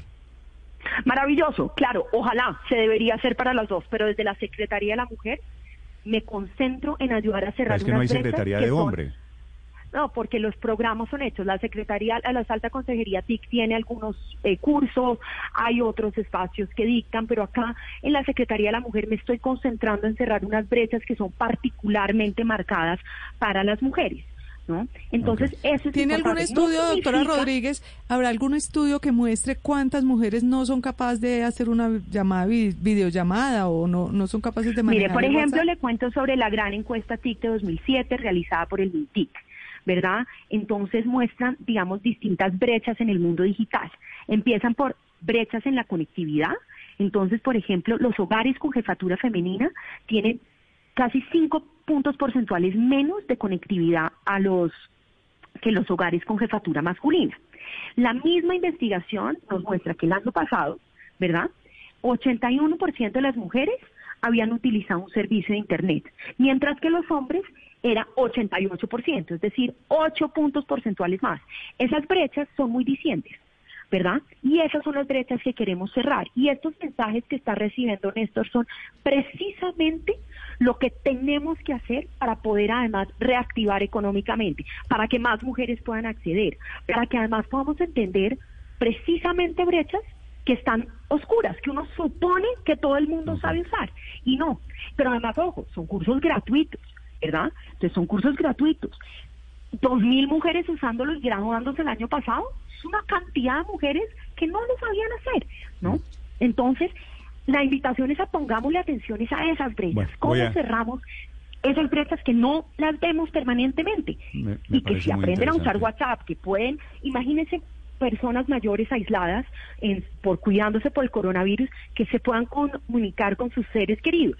Pues entonces los estados anímicos van a ser mejores. Algo, algo debe ayudar. Doctora Diana, gracias por acompañarnos esta mañana. Muchísimas gracias, Néstor, y a toda la mesa. Y Ahora. espero, por favor, que se conecten, que nos escriban, que nos llamen La- a la Secretaría de la Mujer. La única duda que tengo es si esto es solo para mujeres. Escribe un oyente, Felipe, no sé, se llama la cuenta Mira ese cielo y dice, créame, mi mamá tiene 72 años y no sabe mandar una foto por WhatsApp. Como ella, hay Sí. muchas que necesitan este curso. Pero es un problema, Sí, una sí, brecha. Lo que pasa es que ella no nos Pero es contestó que si la investigación. pero es, es- decir, es no hay, Pero si usted no hay tiene que ninguna tomar el curso investigación por, que por- muestre. Para pero si usted toma el curso por el celular que no sabe manejar. Y eso es lo que dice Luz Pero ¿cuál es el problema? ¿Cuál es el problema exactamente? ¿Qué ¿Cuál es el problema? Pero si es que acabamos de oír a una funcionaria que a mí no me causa ni risa ni, ni, ni lágrimas, como se dijo antes, sino me merece todo el respeto de que dediquen esfuerzos y recursos Aurelio, a que está bien, personas, en este caso mujeres, puedan ir cerrando la brecha Ese- digital. ese- ese Mientras estaba la entrevista, Néstor, Señor. le pregunté a Maribel, la persona que me colabora aquí en la casa, le dije, ¿cómo ves tú esa entrevista? Y me dijo, yo soy muy deficiente en tecnología. Y así hay Pero en tecnología, no en Bogotá. WhatsApp. Eh, eh, eh, En eh, tecnología, pero es ojalá, que ojalá el curso de- fuera, bueno, pero ojalá el digo curso cosa, fuera de manejo dijo- de, de- dijo- de- de dijo la- otros programas, Bueno, pero, es que manejar WhatsApp niveles básicos, o manejar tiene es que es que aquí en la, en la mesa se nos vuelve todo como al nivel de nosotros. No, aquí hay gente que tiene ocho años de escolaridad en promedio en Bogotá, Luz María. Aurelio, de ocho años de fíjese, escolaridad en promedio. yo- es que yo hay estoy- que empezar Aurelio, por ahí. Yo estoy con usted, Hay que pero esa ahí. gente que no tiene escolaridad no son solo mujeres. Lo que digo seguramente es allí hay un abismo, una brecha gigante en la que hay que trabajar, pero digo, no es un asunto solo para mujeres. Si Integración Social abre un curso de esos, yo me meto. Porque, por ejemplo, yo no sé volver mandar por WhatsApp un archivo en PDF. Yo no lo Me sé para mi hoja de vida. Yo no lo sé. Pero- Entonces, ¿saben qué? cuando Integración Social abra un curso, ahí me matriculo también. pero muy lo que bien que, se hagan la- lo y que con un pasa es elemento, que- Néstor. Ojo que, Lo que Pero- pasa, padre, ojo es que no solo tiene que ver con estratos, no solamente tiene que ver con estratos, tiene que ver con un problema generacional también. Mire, yo les digo, mi mamá no sabe usar WhatsApp.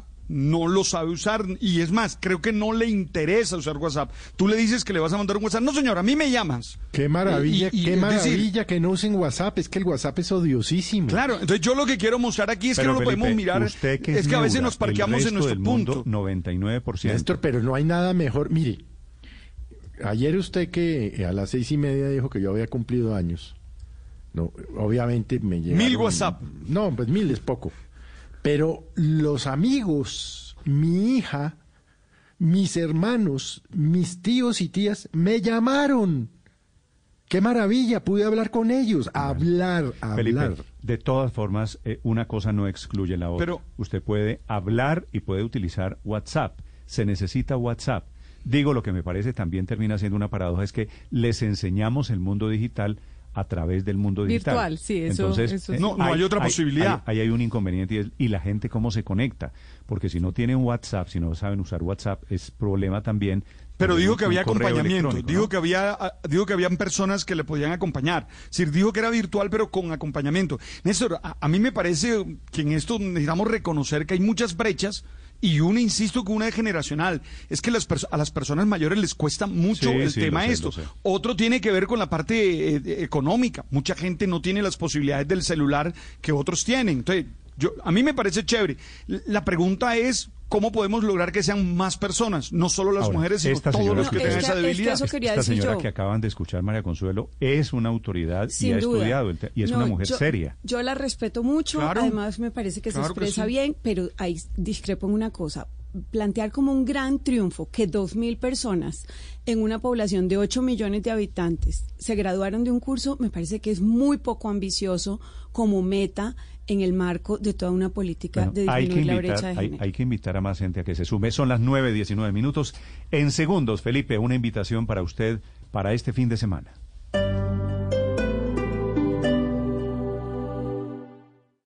Esta es Blue Radio.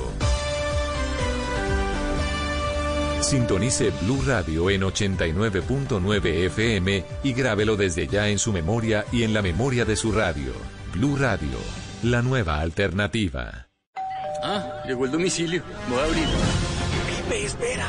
Puede ser una trampa. Debemos protegernos y avanzar con cautela. A mi señal. 3, 2, 1, ¡vamos!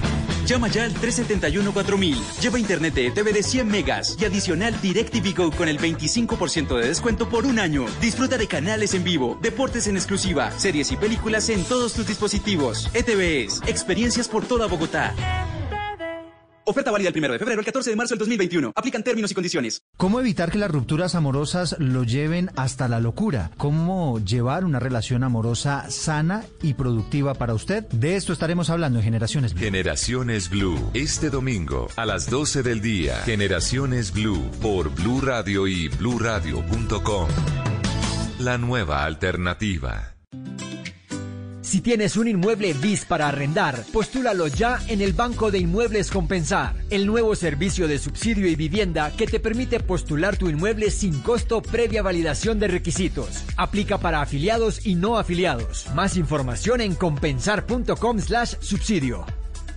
Vigilado Supersubsidio. Niños, niños, niños. Tranquilos, tranquilos.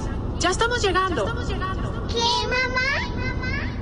Encuentra alegría y potencia. Estrena tu nuevo Chevrolet Joy con cuotas mensuales desde 389 mil pesos y descubre el rendimiento de su gran motor de 1.4 litros. Nuevo Chevrolet Joy. Grandioso, como todo lo que estás por descubrir. Encuentra todo en Chevrolet. Encuentra nuevos caminos. Conoce más en chevrolet.com.co. Querías red, en Tigo tienes red. Querías precio, en Tigo tienes precio. La red que te libera es ahora también la mejor red móvil de Colombia en experiencia de video, aplicaciones de voz, velocidad de carga y descarga y disponibilidad 4G. Somos Tigo y estamos de tu lado. Reporte Open Signal. Experiencia de Red Móvil Colombia enero 2021. Sujeto a cobertura. Más información en tigo.co. En medio del odio, descubrí que había dentro de mí un amor invencible. En medio de las lágrimas, descubrí que había dentro de mí una sonrisa invencible. En medio del caos, descubrí que había dentro de mí una calma invencible. Me di cuenta a pesar de todo eso. En medio del invierno, descubrí que había dentro de mí un verano invencible. Y eso me hace feliz. Porque esto dice que no importa lo duro que el mundo empuja contra mí, en mi interior hay algo más fuerte, algo mejor, empujando de vuelta. Albert Camus.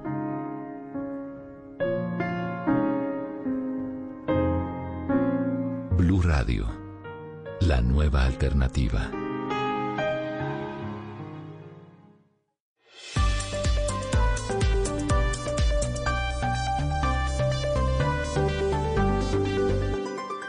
Estás escuchando Blue Radio y bluradio.com.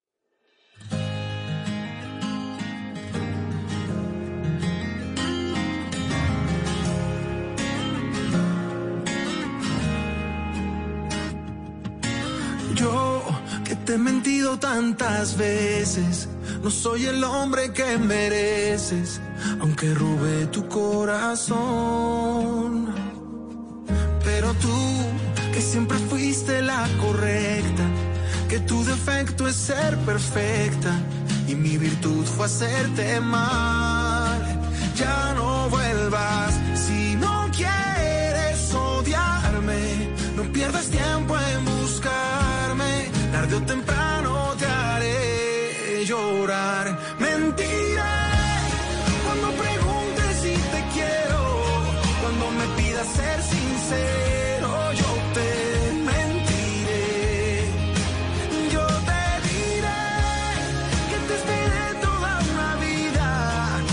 invitación, Felipe, es para que usted se puede conectar mañana, 8 de la noche, puede ver Cepeda en tabla.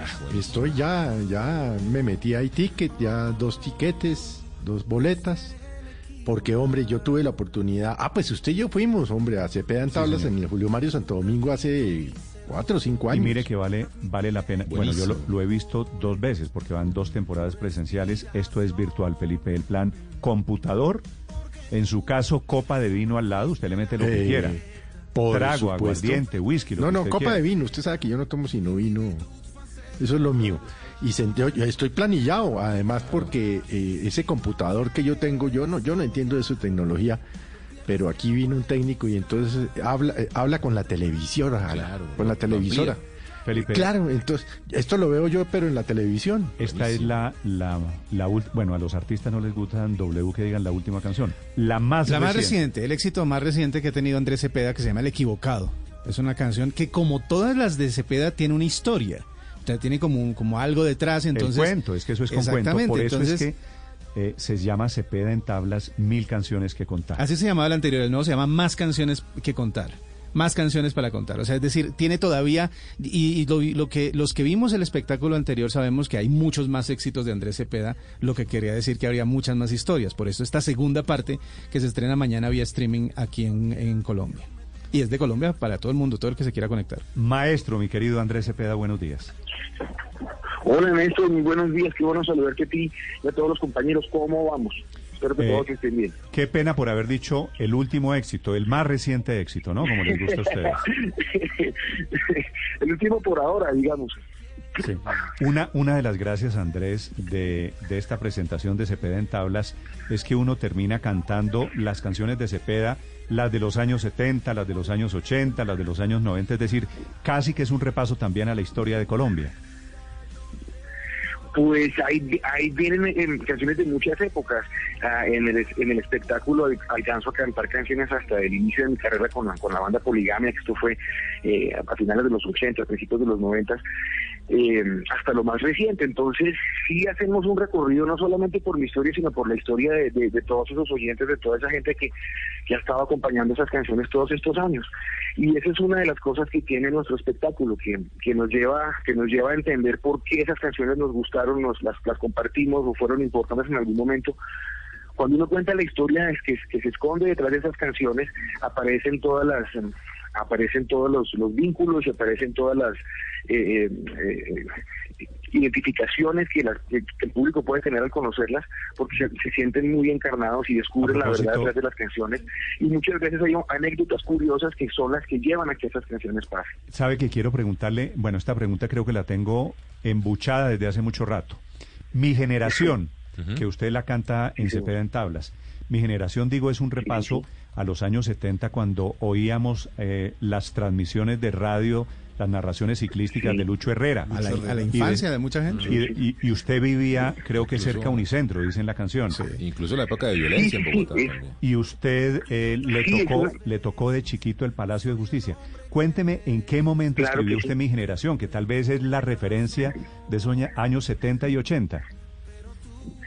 Pues yo creo que estamos hablando de, estamos hablando que esta canción se debió escribir más o menos en el año no- eh, 90, 91, calculo yo.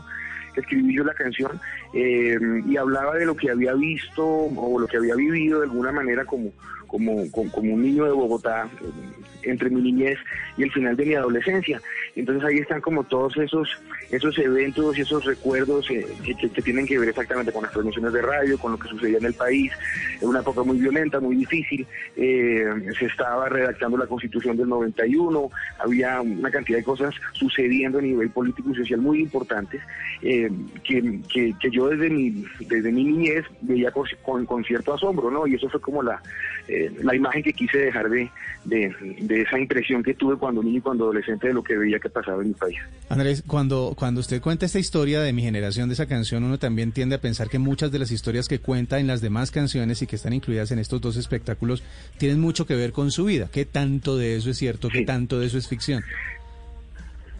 Eh, sí tiene que ver mucho con las cosas que viví, con los amores que tuve. Eh, es un es un espectáculo. El primero y el segundo son diferentes. El primero son muchas canciones, cada una con una historia. El segundo es una es una sola historia con varias canciones, una historia que me marcó mucho. Pero son siempre eh, esas canciones terminan saliendo porque en, la vida hay, cosas que los llevan uno a escribirlas o a cantarlas o a publicarlas, ¿no? Y entonces ahí puedo hablar de las musas, ahí puedo hablar de los cómplices que me ayudaron a que estas canciones eh, vieran la luz y puedo hablar sobre todo de esos de esas peripecias y de esos éxitos y esos fracasos en el amor que son los que hacen que la vida pues tenga el sabor que tiene, ¿no? Entonces nos reímos de eso, ya después de un tiempo uno puede mirar hacia atrás y reírse de eso, que es lo que hacemos en este espectáculo mientras cantamos y les contamos las canciones eh, de la mano de dos grandes actores que son Yuri Vargas y, y, y- y John Alex Toro. Eso le iba a preguntar, Andrés. Repite nuevamente John Alex Toro y, y Yuri Vargas representando, actuando alrededor de las, de las obras. Sí, sí, sí, ellos son increíbles, eh, eh, están muy comprometidos con el proyecto, tenemos una química muy sabrosa de trabajo y en el escenario. Entonces, sí, John Alex seguirá siendo mi otro yo y Yuri seguirá siendo eh, mi musa. La otra ella. Eh, y además está también Santa María acompañándolos. ¿Cuál va a ser el papel de, de Alejandro Este- Santa María dentro del show?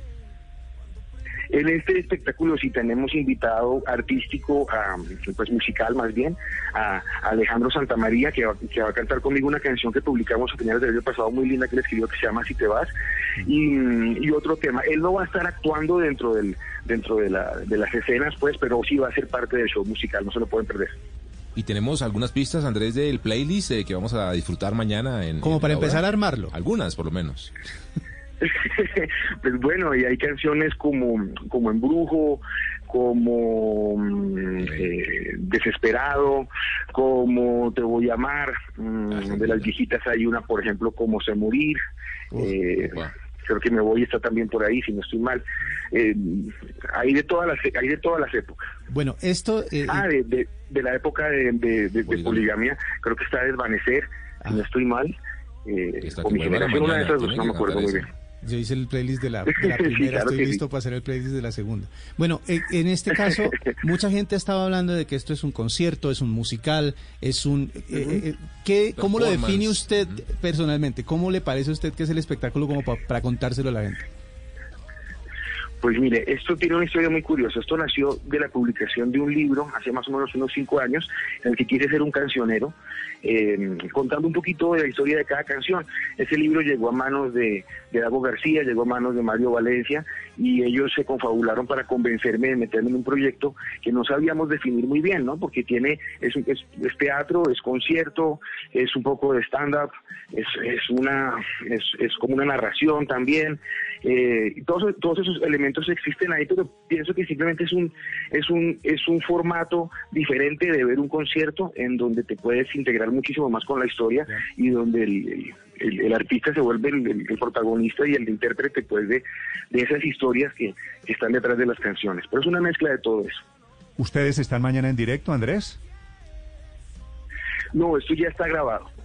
Ok. Mañana a las 8 de la mañana la Ah, bueno, invitación. sabes que se me olvidó mencionar a alguien muy importante en esta ecuación, que, Señor. es, que es Pucheros, nuestro libretista. Ah, ok. Esto tiene teatro, ¿no? Sí, es que Eso, eso es con todos Sí. los fierros. Felipe, la última, ahí está Andrés Cepeda Sí, Andrés. ¿dónde- dónde- cuéntele, dónde cuéntele cómo va a ser la escena, Felipe, suya. Usted mañana cómo se conecta. No, yo ya Pues, la tengo claro, ya tengo ahí mi computador listo, ya compré mis boletas de Netique, la proyecto en la televisión, me tomo una copa de vino Y me pongo a recordar cuando lo vi con Néstor, que fuimos al, al Santo Domingo hace unos seis o siete años. ¿Cuándo ¿Dónde fue, lo ¿cuándo fue la esta primera vez, Andrés? presentación, eh, Andrés? Esto, esto lo grabamos en, en los estudios de No, no, no, Caracol. no, no, la primera, la, primera. La primera en directo, ¿no? En, en ¿La primera pers- cuándo fue? En Ah, el no, esto lo hicimos, esto lo hicimos, eh, la primera fue en la temporada del 2018 en el Teatro Julio Mario Santo Domingo, que tres años alcanzamos a hacer en ese momento Esa fue la 42 que funciones ver. Claro. y ahí arrancamos. Claro, esa fue la que fuimos a ver Es con ahí Néstor. fue que nos acompañaron. Esa fue la primera. Exactamente, Andrés, por ahí nos acompañaron. De, de todas las canciones, que este es un repaso por un repertorio largo, ¿cuál es, no sé si la palabra sea favorita, cuál es la que usted más disfruta cantar, cuál es la que más lo emociona? Mm, bueno, mm, de, de- de las cosas que más me gusta cantar son los boleros. Y de los boleros que tengo en el repertorio hay uno que disfruto muchísimo, que es el Besos Usados, que me gusta mucho esa canción, como, como el primer día. ¿Cómo es? Besos usados. Cuando No, pues yo dices prefiero que te eso. olvidé, es porque me has olvidado. Y des que desate un lazo que ya llevas desatado. Esa canción a mí me encanta. un lazo que ya llevas desatado.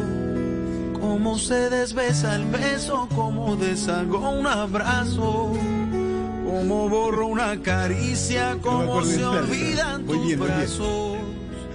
Sabes que me es imposible dividir en dos los pasos y repartir el camino sin separar nuestros labios y repartir el camino sin separar nuestros labios. En la parte, en la parte donde uno levanta la copa es aquí. Sí. Y ahí, es Volverás a amanecer. Y ahí es cuando uno no llega, ¿no? Porque eso es todo- No, no, no, no, no. Pero le aparecieron dos acompañantes a qué pena con acá. No, ¿no? no, ¿No les da, no les da No, vergüenza pues tengo eh, dos cantar aquí?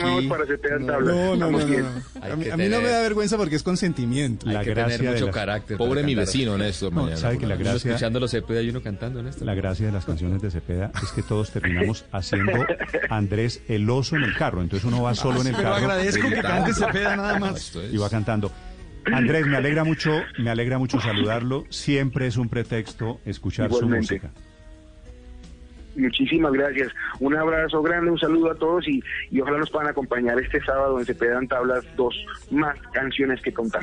Mañana vamos a estar ahí pegados en el, en el computador. Esta de besos usados me encanta. Vale, un abrazo y muchas gracias. Cuídense, por favor. Chao, chao Andrés. Néstor, ¿y la suya favorita cuál es? Es que, es que cualquiera, cante cualquiera y hago el oso y se la cante. No. Eso es lo bueno de, de Cepeda, que tiene un- una variedad. Felipe, ¿cuál de es, cuál, es, ¿cuál es la que a usted le gusta de Cepeda? Padre Eh, Linero, usted que, usted que anda haciendo No, TikToks, es que, que me está tan gustan activo todas. en redes es que a mí sociales. Cepeda me parece muy bueno. Pero tal vez sabe, le digo cuál me gusta a mí mucho. ¿Cuál? Te voy a amar. Es nueva, ¿no? Mi Sí, favorita es muy es nueva. Día esa tras es, Día. de- es del año pasado. Ah, de Día tras del Día. año pasado. Amo Día tras Día. Bueno, déjeme, déjeme día tras día, que esa me tiene... Lo mejor que hay en mi vida. También es buena. No, día, es día, día tras día, yo creo que esa tiene... Uf, esa es buena. Y aquí me quedaría Te un rato largo, padre. Sí, por favor. Está linda. Esa es Te voy a amar, la de Felipe. La Conchi, sí, sí, sí, y, eh, pero la Conchi siempre, siempre le pega, porque cuando se murió Manzanero, golpe del cual no me he podido recuperar, dijo, habló de debajo de la mesa, y fíjese que le pegó. Sí, sí, sí. Bueno, Esto es una belleza. Este tipo es un berraco. sí, sí, sí, yo creo Y Felipe. buena persona, hombre. Y, y- Además. y es, y es adorado. Y además. Y, y me encanta que a un tipo que ha hecho música joven, Felipe, Mm. Uno le pregunta cuál es la canción que más le gusta, la que más lo emociona. Me encanta que tenga la autenticidad de decir un bolero. Este señor es un bolerista grande de los grandes. Néstor, yo, yo lo conocí más rockero, en San Sebastián. Todo lo- bueno. En ese bar en, en Usaquén. Sí, claro, cuando estaba con. Ah, pero con poligamia. Y después cuando salió. Ahí va la mía, ahí va la mía.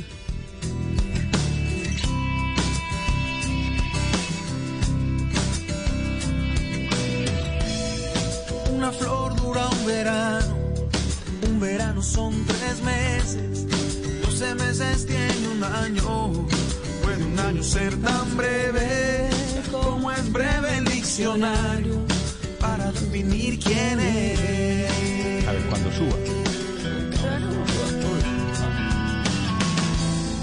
Un te quiero no es te amo, un te amo no es tan fuerte, si no es fuerte lo que sientes, si es que sientes que has amado el cuerpo y con la mente, como yo te amo.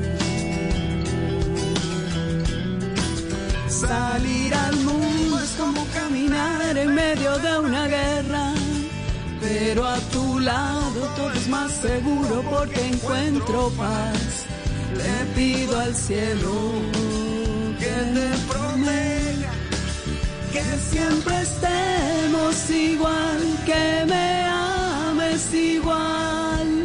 Yo puedo estar contigo el resto de mi vida. Una vallenata rockera. Destituido el padre, destituido el padre de su No más, función de... Sí, Totalmente destituido, no porque canta muy bien. 9 de la Pero mañana. canta 39 muy bien. Muchas gracias, padre. Eh, María Consuelo puede ser debut y cambio de carrera. Bueno, bueno, me le mido. Debut y contratación, debut y contratación. Minifalda y está para el show de Ya inmediato. deben estar No, llamando no, de- sin necesidad. a firmar a la Conchi. Ya me imagino la, la portada del disco. La Conchi. 9 de la mañana, 39 minutos, Me Felipe. encanta. Siempre es un gusto y siempre es un pretexto Andrés Cepeda. Hasta luego es un regreso, no hay regreso sin encuentro.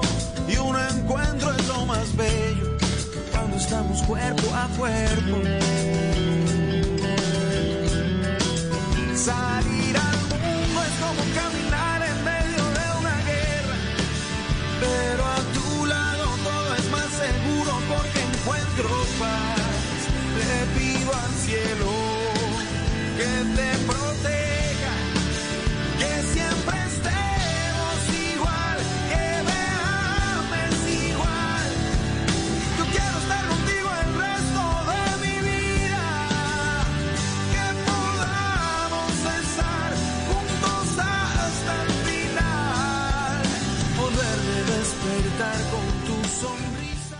Estás escuchando Blue Radio.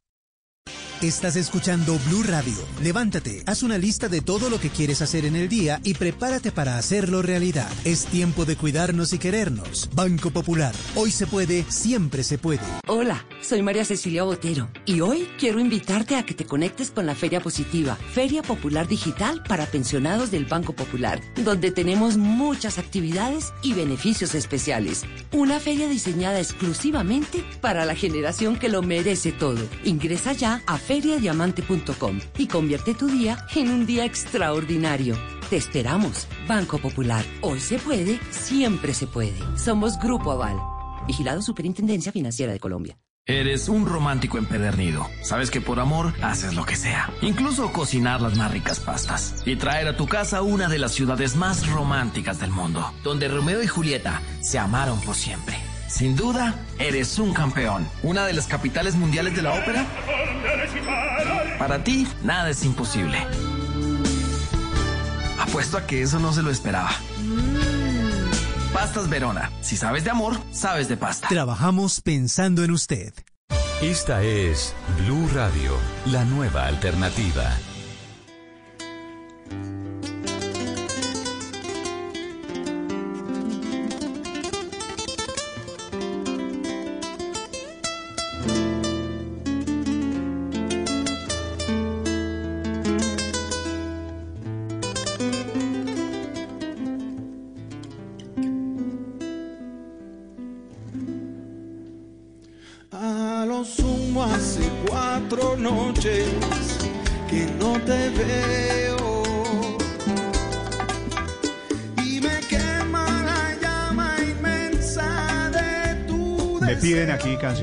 Felipe, de, de Cepeda. Esta es una. Sé morir.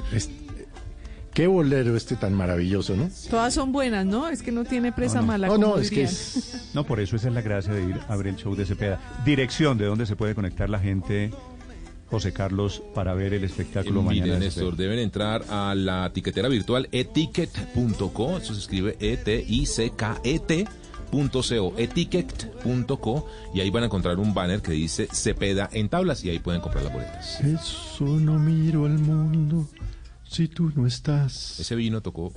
Bueno, Felipe, tómese Si ese vino mi voz rápido. a ver no si te dice nada. Bueno, la que más me gusta. no, es que esto Felipe, sí. la, la que más me gusta a mí. A ver. Esta Esta, esta es, Ah, no, esto es poligamia. Esto es de la época de poligamia. La Ah, no, esto es Elsa. La cantó, la cantó una vez en el Estadio El Campín, en el primer gran concierto que hubo. Aquí uno a atacar ya, Néstor. Uno ya tomaba de la mano, se acercaba lentamente. Esta canción, Con dedicatoria, ¿no? claro. Solo quiero mirarte reír, que seas feliz cuando estés junto a mí y tener un lugar en tu mente. Solo quiero hacerte sentir por mí lo mismo que siento yo por ti, pero no lo podía decir. Entonces te envolví. Bueno, y entonces ahí usted ya se para encima de la mesa y comienza a cantar. Es que si usted hubiera dicho ayer en el consejo de redacción que la vaina iba por este lado, el, eh, el vino se hubiera adelantado un poquito, ¿no? Poquito. Unas horitas. Sí. Bueno, Felipe, pero Para hacer nunca, apetito. nunca es tarde. Ya, ya es de noche en alguna parte del mundo, ya podemos empezar. Sí. Ah, no, sí, ese es el cuento que tenía un amigo mío que le decía a uno, él a uno le decía, eh, venga Zuleta, tomémonos un whisky. Y un día le dije, hermano, son las 4 de la tarde, no sea huevón, en París son las 11 de la noche. Exacto, ya es hora. ¿no? Eso, eso, eso. Esa es la idea. Sin la palabrota, pero sí. Padre, a un costeño como a usted, ¿le gusta Cepeda? Sí, me gusta Cepeda, claro que sí. Me, me gustan más los boleros. Yo no soy tan rockero, me gustan más los boleros. Y la canción que a mí me gusta es Lo mejor que hay en mi vida. ¿Quién me puede prohibir que yo mencione su nombre? ¿Quién me puede prohibir que Ah, la que a usted- sueñe por las noches? A usted le sale, ¿no? Ah, completica. sí. No comentarios. No, no, no, haga al contrario. No metan líos. Belleza, Cepeda. Es Se, espectacular. se la dejo, padre. No, no, no, no, porque yo tengo delay y eso me hace no, no, sufrir. no, Eh, porque- por favor, me ayudas, me, me, me ayudas, María Consuelo, por Esta es favor. la historia de un Necesito señor. empatía caribe. Un señor Alberto Linero que cantaba esta canción no se hace desde cuándo. Si este amor es diferente y te juro que no hay nadie que me aleje ya de ti. ¿Quién va a robarme esos Tomarme momentos, esos momentos de felicidad infinita. ¿Quién va a prohibirme ¿Quién va a prohibirme que te quiera y que seas siempre mía? Ojalá esté escuchando Alci. ¿Quién es Cepeda? Eso. Alci. ¿Cepeda es el que va Para adelante ti, Alci. ¿Cepeda el que va adelante o ojalá va. Cepeda, sí, Dios mío. Eh, hombre, Tito, Tito, Cepeda. Tito, ayuda. Para mí Tito, no está prohibida, ayuda. qué belleza. Este mundo una persona que te quiera? Aquí estaré para decirte que te espero hasta que muera. Te repito una y mil veces. Una y mil veces, para mí no estás prohibida. ¿Quién va a prohibirme que te ah, lo mejor que hay en mi vida. mi vida? Estoy, estoy enamorado, ¿ah? Qué vaina tan bacana. Sí, eso fue porque... Pero, pero padre, si uno Pero porque no ayer la embarró, ayer se la embarró. enamora, además. Sí, le Pero es que ayer la embarró aquí. ayer, sí. Ayer la embarró aquí Ya. y no sé por qué me Zuleta temo deja el tema ahí. que le, le Zuleta deja la el tema jeta ahí. y hoy está dedicando Zuleta. a, a Alci le está dedicando Zuleta. esta canción. Mm, mm, Ah, pidiendo perdón. Claro, Uy, si la Zuleta, cagó. deja la vaina Ah, Pa- padre, solamente dejo constancia que usted un día, ayer dijo la vieja esa. Es correcto, Y Néstor. hoy, y hoy gente para dijo, apoyar, oye. y hoy dijo, Qué gente Alci, pa' apoyar". estoy enamorado.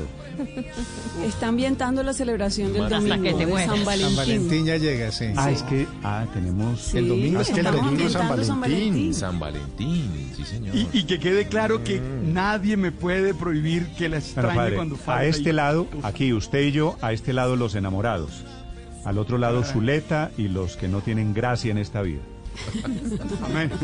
Perdón. Confirmo, Aquí- dirían en la iglesia dirían confirmo. No, usted tiene que decir ahora, no. ¿sabe cómo se dice ahora? Retweet.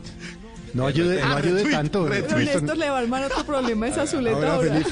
Zuleta está enamorado. Bueno, Zuleta, venga, usted ya se cambió de bando una vez, cámbiese No esta vez. ayude, no ayude. No, no, no, yo ya no me devuelvo. Pero, pero si se volteó el Titanic, a ver.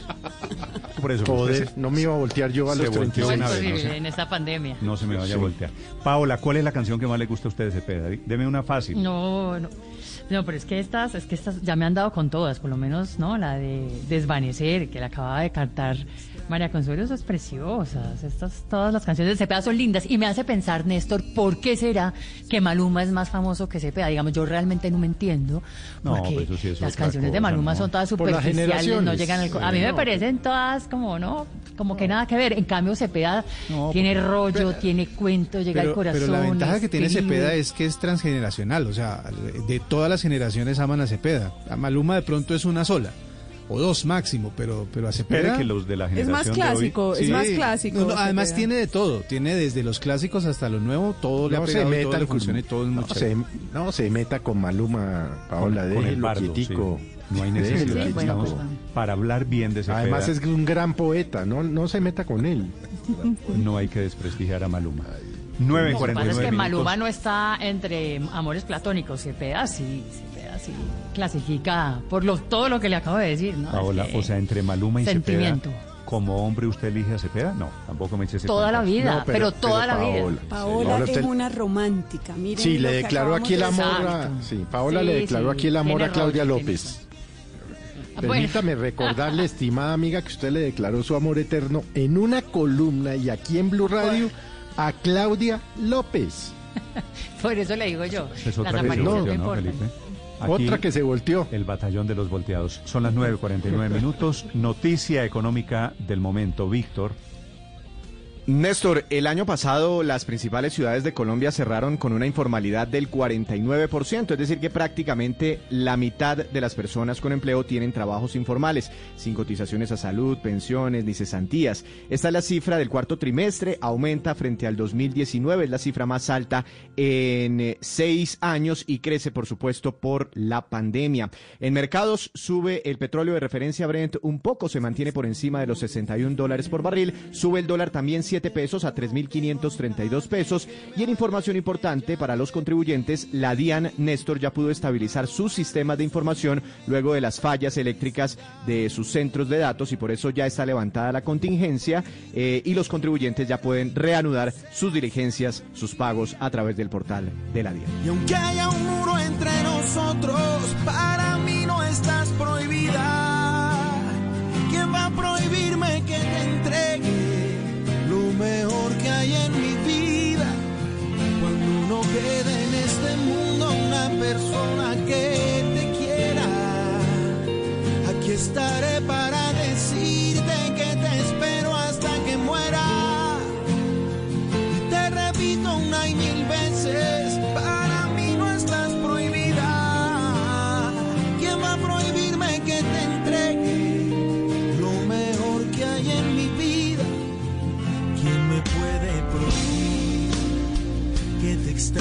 cuando faltas? Es que yo no sé fingir si no estás, no tengo alas. ¿Quién me puede prohibir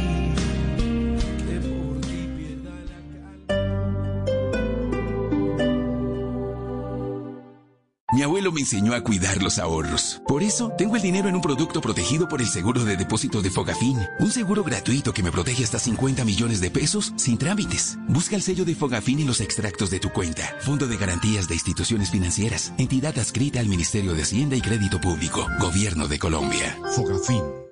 Seguimos a esta hora en Blue Radio y les cuento que hay gran lanzamiento de Buenavista Living en Veramonte de Constructora Bolívar. Nuevos apartamentos en Colina Campestre de 154 millones de pesos. Agéndate y conoce más en www.buenavistaliving.co o llámanos al 625-8100 opción 2. Hoy rige el pico y placa para los vehículos con placas pares terminadas en 0, 2, 4, 6 y 8. Excepto si usted tiene un vehículo eléctrico BYD. BYD, cero pico y placa. BYD, cero emisiones. BYD, 100% ecológico. BYD, 100% eléctrico. Visítanos en www.belledauto.com.co o nuestras vitrinas BYD Motoriza. En compensar el momento de comprar con o sin subsidio es ahora en Suame In, su nuevo proyecto de vivienda de interés social en Funza. Apartamentos de 55 y 39 metros cuadrados, zonas comunes y parqueadero cubierto. Separa y aprovecha subsidio por más de 27 millones. Beneficios del gobierno, crédito hipotecario compensar en pesos o VR. Asesoría virtual o en sala de venta con cita previa. Construye bioconstrucciones. Más información compensar.com slash vivienda slash suame-in. Vigilado subsidio.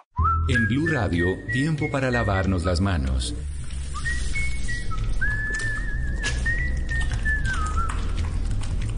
Tómate el tiempo para cuidarte y para enterarte de todo sobre el coronavirus. Síguenos en redes sociales, en bluradio.com y en todos los espacios informativos de Blue Radio. Numeral Yo me cuido, yo te cuido. Blue Radio, la nueva alternativa. Disculpe, joven, ¿me puede ayudar con esta dirección, por favor? Estoy confundida, no sé. claro, mi señora. Usted toma el sector derecho y cruza la diagonal. Corre 200 metros. Camina uno, dos, tres pasos y llegó. Llama ya al 371-4000. Lleva internet de ETV de 100 megas y adicional DirecTV Go con el 25% de descuento por un año. Disfruta canales en vivo, deportes en exclusiva, series y películas en todos tus dispositivos. ETVs, experiencias por toda Bogotá. Oferta válida el 1 de febrero al 14 de marzo del 2021. Aplican términos y condiciones. Del 11 al 14 de febrero, aprovecha 35% de descuento en llantas y accesorios para auto con tarjetas en COSUD o 25% con otro medio de pago. Compra en easy.com.co o compra y retira en tienda. Secador, crema, champú, acondicionador, cepillos, crema dental, sandalias, bloqueador, bronceador, lentes de sol. ¿Falta algo, amor? Mmm, el tocador. Encuentra más espacio para ti y tu familia a bordo del nuevo Joy Sedan. Estrénalo con cuotas mensuales desde 398 mil pesos. Nuevo Chevrolet Joy Sedan. Grandioso, como todo lo que estás por descubrir. Conoce más en chevrolet.com.co.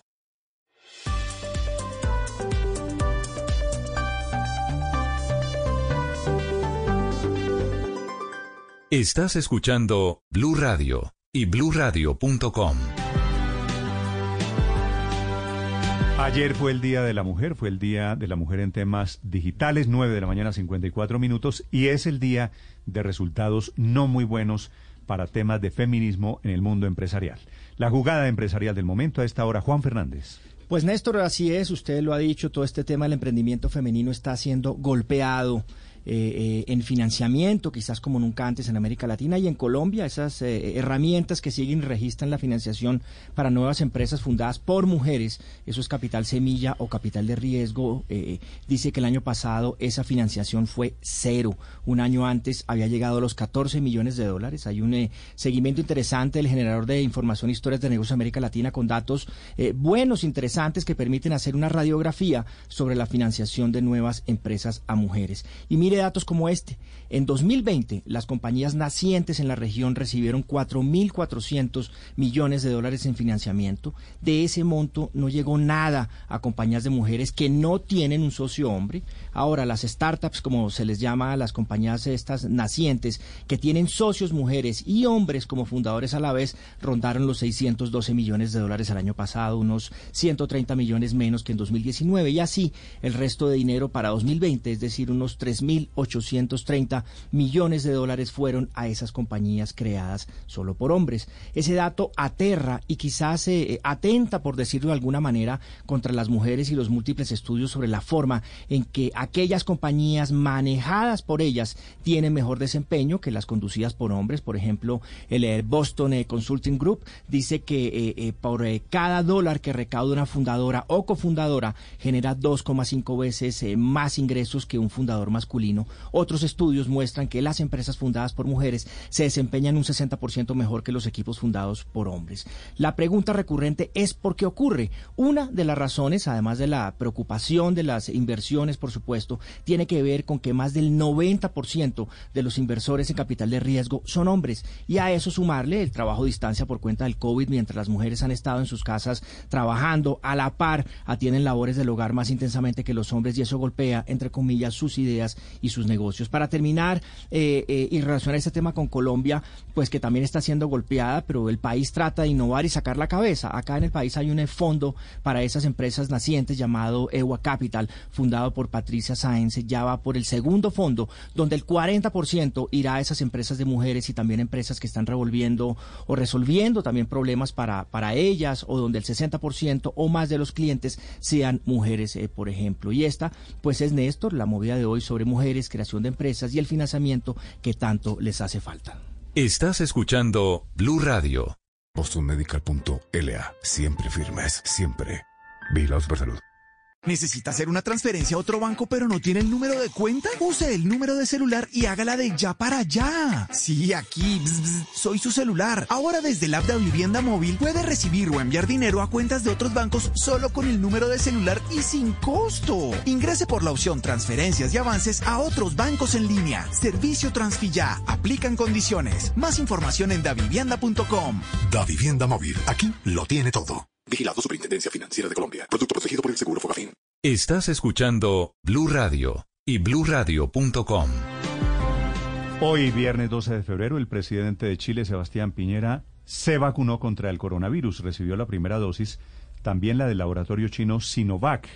Diferente a la trampa que hizo el presidente Vizcarra en Perú, que hace cuatro meses con una vacuna de prueba se había vacunado. Esta de hoy fue legítima en el país que más ha avanzado en América Latina en la lucha en la vacunación contra el coronavirus. En Santiago de Chile se encuentra Sebastián Ávila.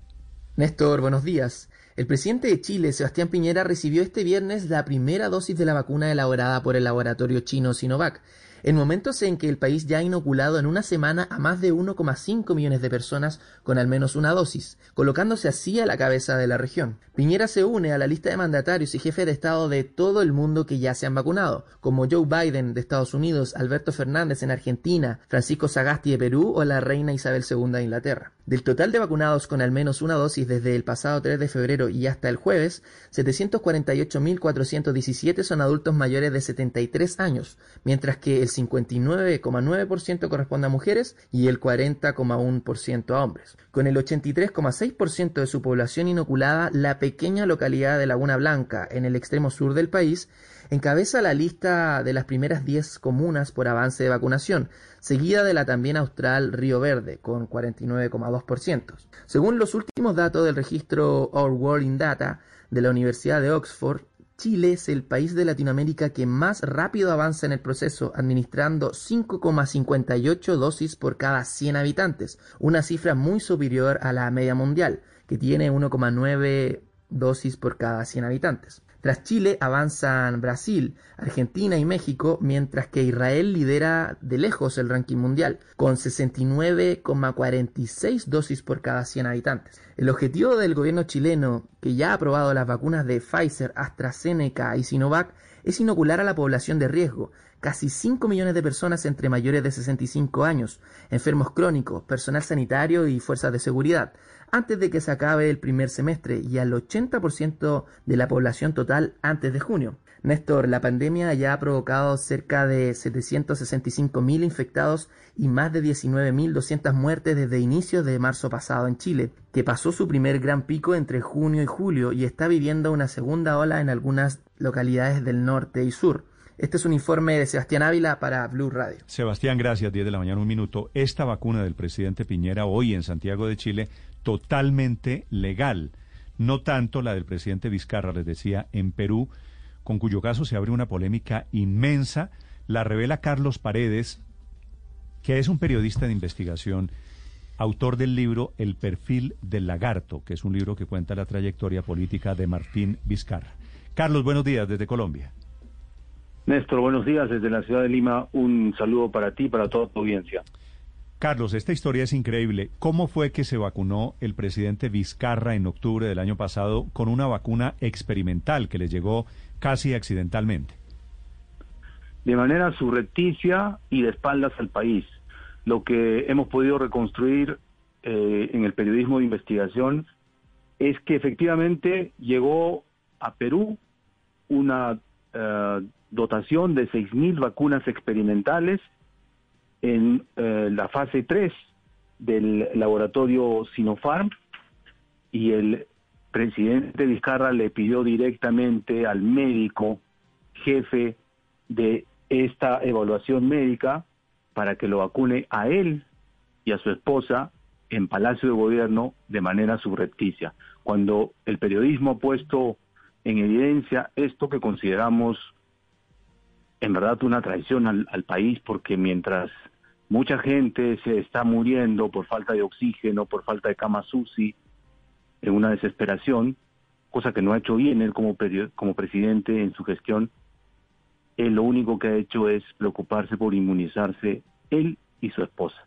Esto ha generado indignación en el Perú porque además ayer nos ha vuelto a mentir el señor Vizcarra, nos ha contado el cuento de que él fue un voluntario valiente que se sometió a esta vacuna experimental para salvarnos a todos los demás.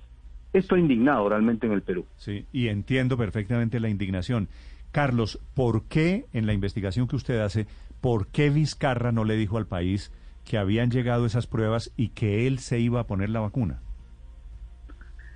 El país sabía que habían llegado estas pruebas porque Perú formó parte de esta investigación eh, de tercera fase del laboratorio Sinopharm en, una eh, en una relación con el gobierno chino.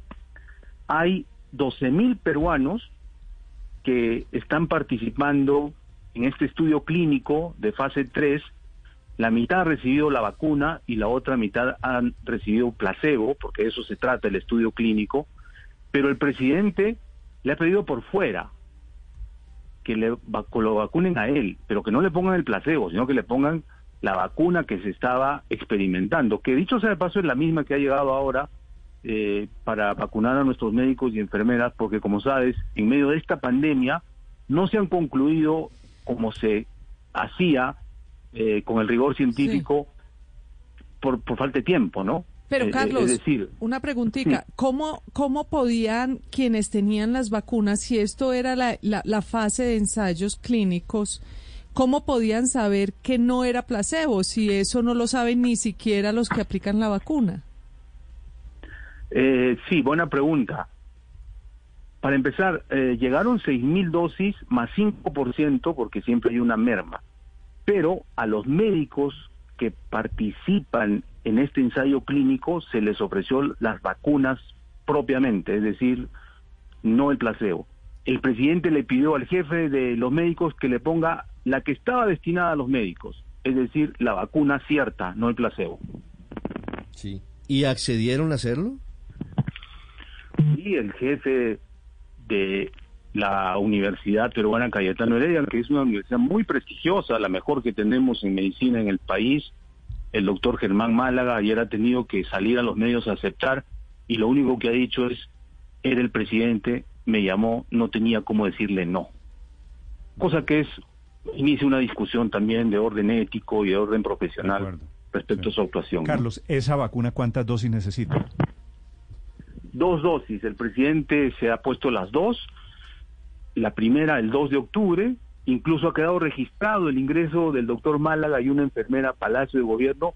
Además mintiendo otra vez, porque en el registro oficial dice que va a la oficina de un funcionario de segundo nivel, cuando estaba yendo a la residencia del presidente, ¿no? Y la otra cosa que ha pasado y que ha indignado al Perú entero es que el presidente, que ahora está en campaña, porque quiere postularse al Congreso en un partido este, alquilado, vientre de alquiler, está haciendo una campaña irresponsable. Ha ido a mercados a comer con la mano, sin mascarilla. Incluso hay eh, video de él llegando a una ciudad en un avión sin mascarilla varios minutos hasta que alguien de, su, de sus asesores le dice que, que estaban grabando los de la prensa.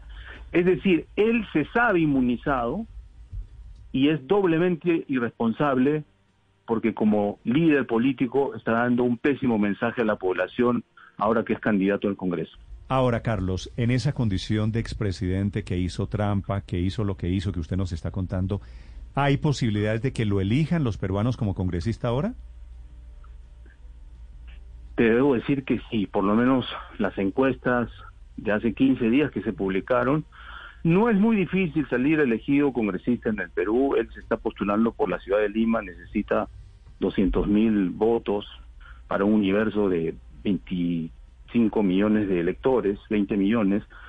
Es decir, eh, pero yo creo que sí, políticamente, ahora muchos peruanos que lo defendían, en el entendido que se enfrentó al Fujimorismo, que dio muestras de intolerancia, de corrupción, etcétera, cerró el Congreso anterior.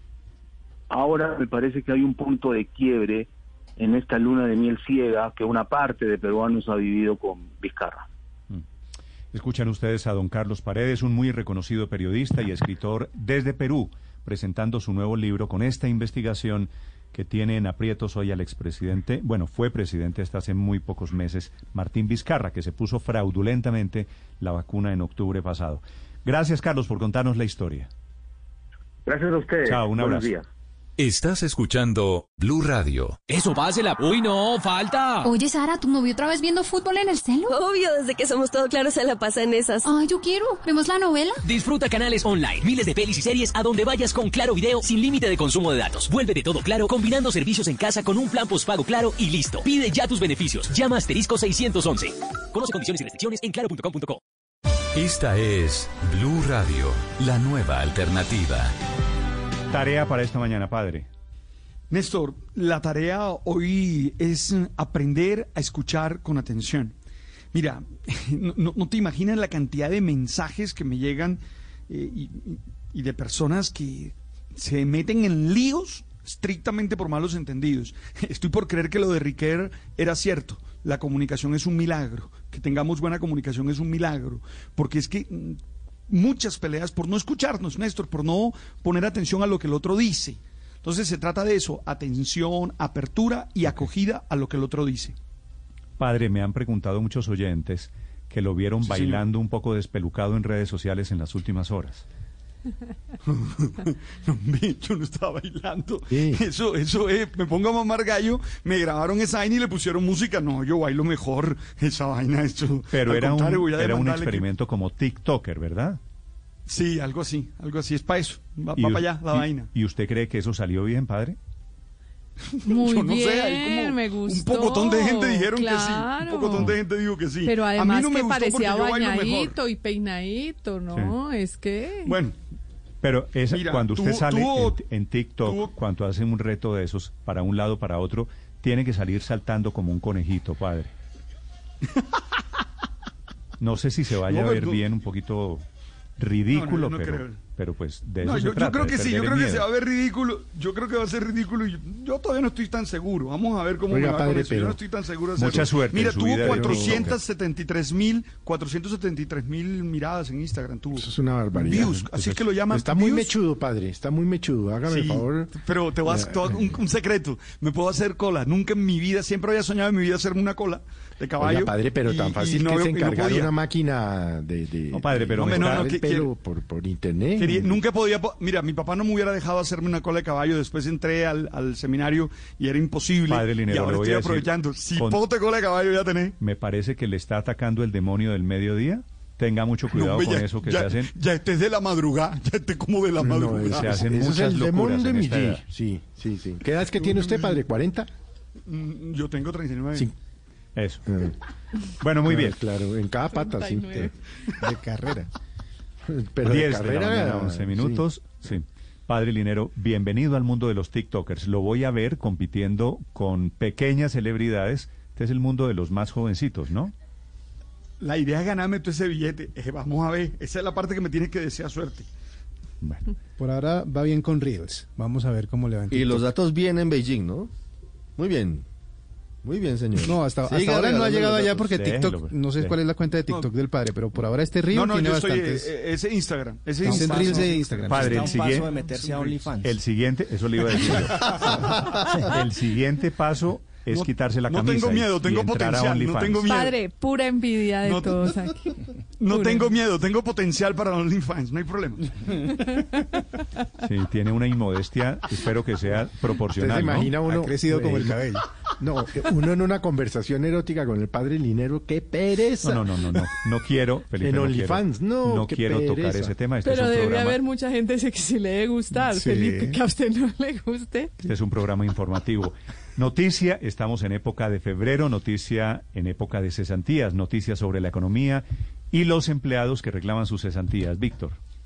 Néstor, sobre cesantías, la normatividad dice que cuando el 14 de febrero, que es la fecha límite, ¿no? Para que las empresas consignen las cesantías, cuando el 14 de febrero cae un sábado o un domingo, como, como va a ocurrir en esta oportunidad, porque el domingo es 14 de febrero, la fecha límite se puede correr para el día siguiente hábil, lo que significa que para este año será el lunes 15 de febrero. Entonces las empresas tienen tiempo límite para consignar las cesantías de sus trabajadores hasta el próximo lunes. Recuerde que si usted se gana, por ejemplo, un millón de pesos y trabajó todo el año, eso mismo, un millón de pesos, le deben consignar en su fondo de cesantías, pero esa plata usted no la puede retirar para cualquier cosa, solo la puede retirar en casos especiales como desempleo, vivienda, educación y ahora cuando caigan sus ingresos por el COVID. Empresarios tienen tiempo, tienen plazo hasta el 15 de febrero para consignarlas. ¿Cuánto fue la inflación del año pasado en Colombia, Víctor? 1,61%. 1,61%. Una de las más bajas uno de las una de las más bajas en la historia. Ya tenemos la de enero, que fue 1,60%. Eh, y es posible que siga cayendo en esta primera parte del año. Bueno, obviamente esa inflación tan bajita en Colombia es por la contracción de la economía en De la economía, de, la demanda, sí señor. Inflación de la economía en Venezuela el año pasado. Recuerde, Colombia 1,61%, en Venezuela 3.000%. Lo está admitiendo por primera vez hoy el presidente Nicolás Maduro desde Caracas. Santiago Martínez.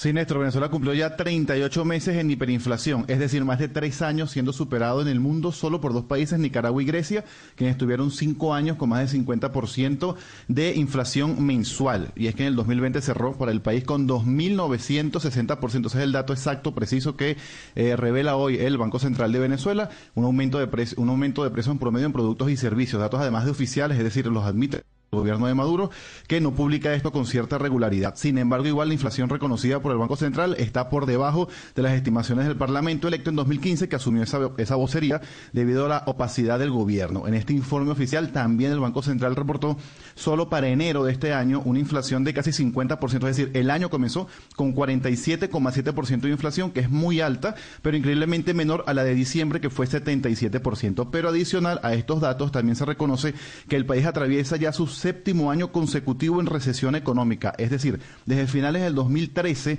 casi cuando asumió Nicolás Maduro, Venezuela nunca ha registrado un mes de crecimiento económico en estos más de siete años. Y en paralelo, el valor de la moneda se ha desplomado a tal nivel que ya se perdió aquella reconversión monetaria del 2018 cuando se le quitaron cinco ceros al Bolívar, ceros que ya prácticamente regresaron en medio además de una dolarización no oficial de la economía venezolana. Néstor.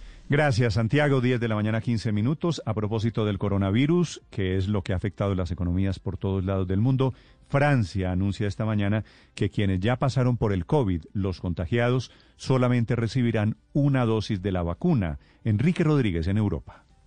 Es una decisión que ha tomado la alta autoridad de la salud francesa. Necesita la aprobación del gobierno, pero esa aprobación se da por segura. Y lo que va a hacer el gobierno francés es recomendar que esas personas que ya hayan tenido la enfermedad solo se vacunen una vez, solo tomen una dosis, evidentemente de aquellas vacunas que son de dos dosis, que ahora mismo son la mayoría de las que se comercializan. La alta autoridad de salud francesa recomienda además que estas personas esperen más allá de tres meses después de haber tenido el COVID y preferiblemente seis meses. Una medida que ya anunció, lo contábamos hace unos días, el gobierno de España, quien ha dicho que las personas que hayan tenido COVID-19 van a tener que ser las últimas en inyectarse con la vacuna. En los últimos días, esta solución había sido mencionada en varios estudios científicos realizados en Estados Unidos e Italia, pero es ahora Francia el primer país que da un paso adelante y seguramente no lo descartemos que ese paso, el de vacunar una sola vez a las personas que ya han tenido COVID-19, sea imitado por otros países por los motivos de que ya tienen una parte de la inmunidad en su organismo, Néstor. Muy bien, Enrique, desde Europa, 10 de la mañana, 16 minutos. Este fin de semana es día de San Valentín de los enamorados, en caso de que usted quiera celebrarlo en Colombia, que significa flores colombianas que están entrando a los Estados Unidos, acompañando muchas celebraciones en Estados Unidos. Ricardo. Así es, Néstor, continúan descargando ya las últimas eh, cargas de, flores y flores, toneladas que han llegado para esta celebración de amor y amistad aquí en los Estados Unidos. Y el puerto principal de entrada ha sido el Aeropuerto Internacional de Miami, como todos los años, considerado así como tal. Emir Pineda es el gerente de logística del aeropuerto. Dice que el 89% de todas las flores que llegan a Estados Unidos lo hacen a través de este puerto y eso indica que son nueve de cada diez flores entran por esta terminal. Daniel Palacio también, gerente de operaciones de Avianca Cargo dicen que han tenido más de 200 vuelos durante esta temporada. El 89% de todas las flores entrando a los Estados Unidos son vía Miami. Esto indica que 9 de cada 10 tallos de flores que ves en la tienda esta semana llegaron a través de nuestro aeropuerto. Hemos tenido 255 vuelos durante la temporada. El día más alto fue el 5 de febrero, donde tuvimos 17 vuelos en un día. Néstor, desde Colombia especialmente, pero también Ecuador, cientos de personas trabajan largas jornadas para terminar y la repartición sale desde aquí con un lenguaje realmente que es mm, lleno de aroma en Miami. Se reciben, se inspeccionan, luego para constatar que no vengan plagas y que no venga, por supuesto, droga. Las flores van a todos los lugares del país. 12.800 toneladas se recibieron este año de flores, 6% más que el año pasado, Néstor. 10 de la mañana, 18 minutos, tal vez por la pandemia. Ricardo en Estados Unidos, Meghan Markle, que es la esposa del príncipe Harry en Inglaterra, acaba de ganar una muy importante batalla ante medios de comunicación. Silvia, en Londres. Sí, Néstor, esta ha sido una batalla legal de dos años y, fíjate, esta era una de las razones por las cuales el príncipe Harry y su esposa Meghan Markle decidieron irse del Reino Unido y renunciar a la familia real.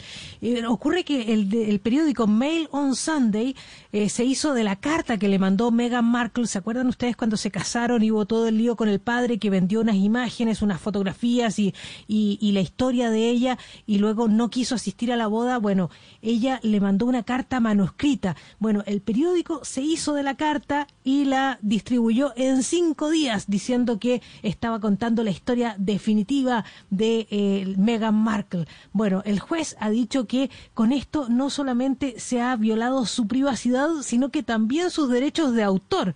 Eh, la verdad es que eh, fue un juicio, sumario, no permitió que el, juez que siguieran más adelante con los debates, aunque va, va, a tener la opción de apelación. ¿Cómo ha reaccionado la duquesa de Sussex? Ella ha, emitido un comunicado bastante duro. Dice que después de dos largos años de iniciar el litigio, está agradecida de los tribunales por hacer que Associated Newspapers, que es el dueño de Mail on Sunday, rindan cuentas por sus prácticas ilegales y deshumanizantes. Dice que para estos medios es un juego, pero para mí y para muchos es la vida real, relaciones reales y una tristeza muy real. El daño que han hecho y continúan haciendo es profundo. Así que es muy dura la, eh, la duquesa de Sussex eh, respondiendo a este, a este periódico que, bueno, vendió cinco días periódicos eh, sacándole jugo a esa carta manuscrita que le había mandado ella a su padre, Néstor. Estás escuchando Blue Radio. La película de Tom y Jerry llega a cines. Después de ser los enemigos más famosos del mundo, llevan su juego del gato y el ratón a la pantalla grande, con las voces de Nicky Jam, Freddy Beltrán y un cameo especial de Osuna. Hay un problema con un ratón. ¿Hay un qué? No te pierdas esta nueva aventura con tu familia a partir de este 11 de febrero, solo en salas de cine. Don Pulido, ¿y por qué cerraron la carnicería? Porque el William se puso ya mismo en modo pras. ¿Y eso qué es? Pues que ayer tenía dudas de contagio y ahí mismo cerró y llamó a la EPS y al 192 y les avisó. Les contó a sus contactos y últimos clientes y anda pendiente al teléfono por si lo llaman. Ay, qué berraco. Si todos fuéramos como el William habría menos contagio. Él sabe que es mejor aislarse unos días que unos meses. Rompamos la cadena de contagio. Ponte ya mismo en Voces y sonidos de Colombia y el mundo en Blue Radio y bluradio.com, porque la verdad es de todos. Son las 10 de la mañana, 21 minutos. Actualizamos información a esta hora en Blue Radio. Mucha atención. La producción de la industria colombiana en diciembre de 2020 fue del 1,5%. Es una cifra importante porque es la primera vez desde que empezó la pandemia que este indicador se ubica en terreno positivo. Lamentablemente, otros indicadores que está revelando a esta hora el DANE pues siguen siendo todavía muy malos como consecuencia de la pandemia. Marcela Peña. Eduardo, el impulso para la producción de la industria en diciembre vino de la producción de alimentos, la producción de cemento y los productos de metal. Sin embargo, detrás de ese crecimiento del 1.5 hay dos problemas. Por un lado, las ventas siguen cayendo, por lo que muchos industriales probablemente aumentaron sus inventarios, pero no tuvieron mayores ingresos. Y por otro lado, el empleo de la industria sigue cayendo y se contrajo un 4,8% solo en ese mes, especialmente por la crisis que viven sectores intensivos en mano de obra como la confección de prendas de vestir y el calzado. Para todo el año 2020 la industria cierra con una pérdida de producción del 8%.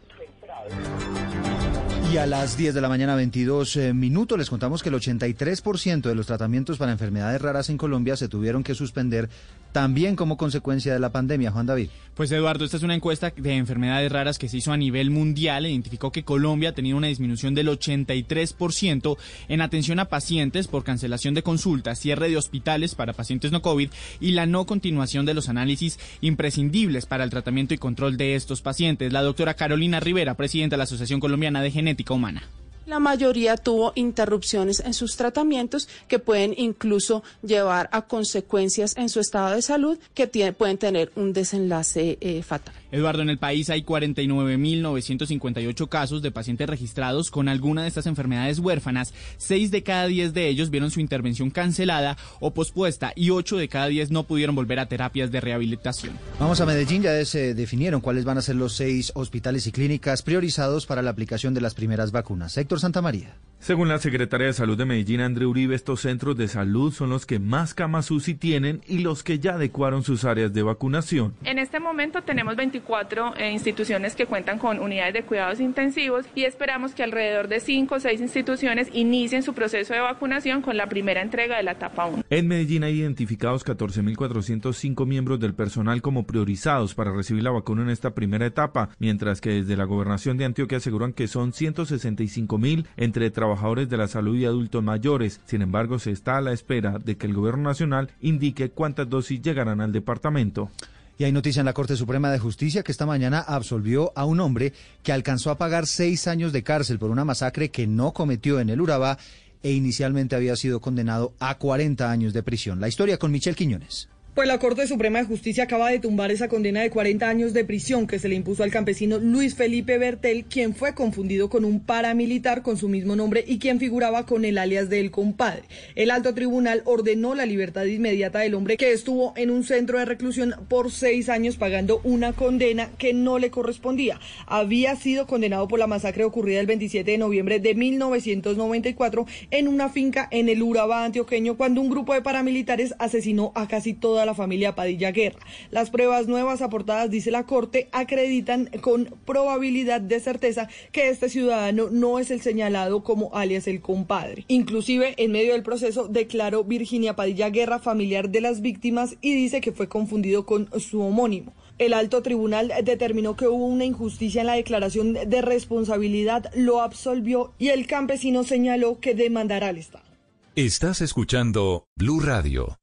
Estás escuchando Blue Radio. Es hora de despejar tu mente, poner esa canción que tanto te gusta y darte una pausa activa para disfrutarla. Es tiempo de cuidarnos y querernos. Banco Popular. Hoy se puede, siempre se puede. En la Feria Positiva, Feria Popular Digital para pensionados del Banco Popular, encuentras actividades divertidas, tasas especiales en la oferta Diamante, descuentos en comercios aliados, la oportunidad para participar por un Volkswagen Voyage 2020 y muchos premios más. Ingresa ya a feriadiamante.com y conoce todo lo que tenemos para ti. Hoy se puede, siempre se puede. Banco Popular. Somos Grupo Aval. Vigilado Superintendencia Financiera de Colombia. Productos sujetos a términos y condiciones de uso. Vigencia del 14 de diciembre de 2020 al 30 de abril de 2021. Autoriza con juegos.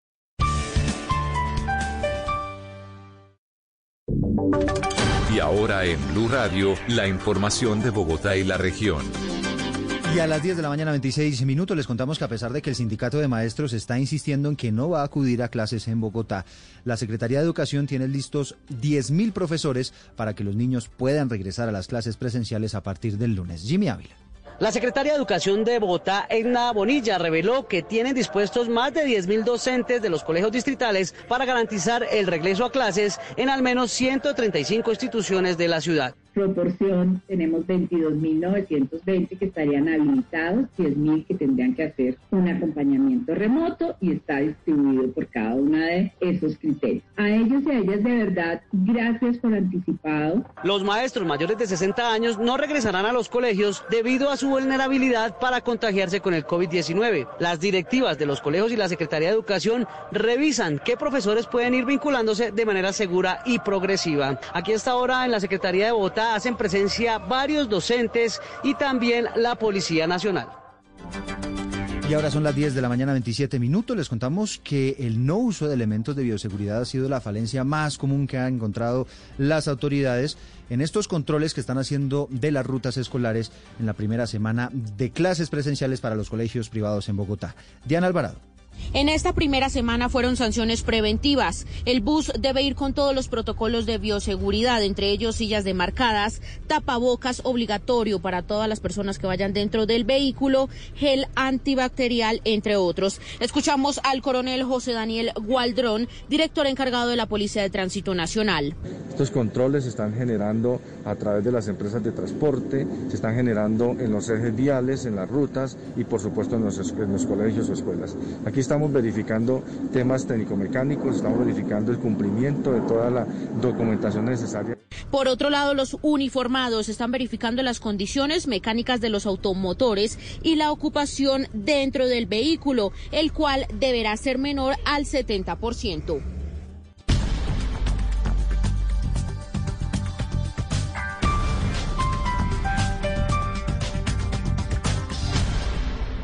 Estás escuchando Blue Radio. ¿Quiere organizar sus deudas? Sí, aquí.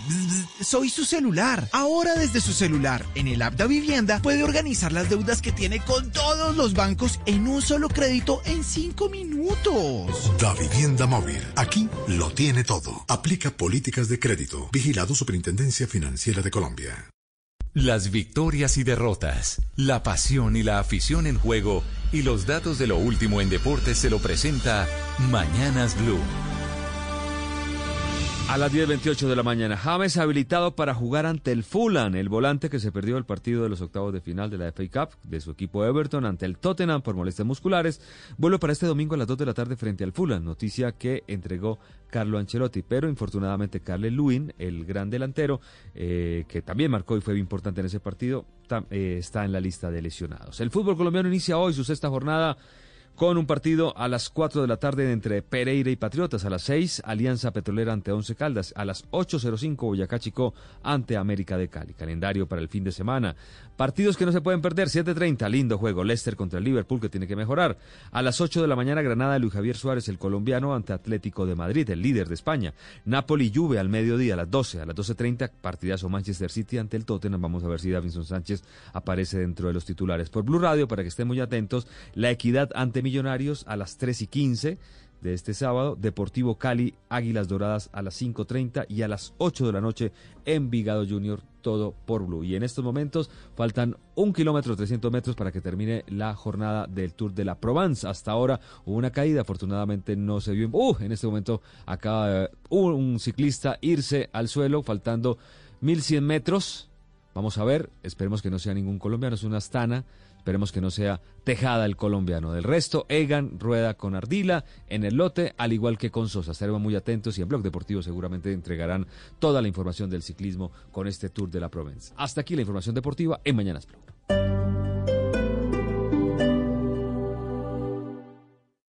Esta es Blue Radio.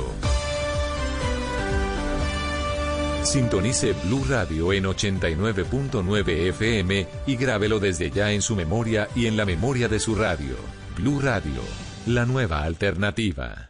Hoy rige el pico y placa para los vehículos con placas pares terminadas en 0, 2, 4, 6 y 8. Excepto si usted tiene un vehículo eléctrico BYD. BYD, cero pico y placa. BYD, cero emisiones. BYD, 100% ecológico. BYD, 100% eléctrico. Visítanos en www.bydauto.com.co o nuestras vitrinas BYD Motoriza. Seguimos a esta hora en Blue Radio y les cuento que hay gran lanzamiento de Buenavista Living en Veramonte de Constructora Bolívar. Nuevos apartamentos en Colina Campestre semestre de 154 millones de pesos. Agéndate y conoce más en www.buenavistaliving.co o llámanos al 625-8100 opción 2.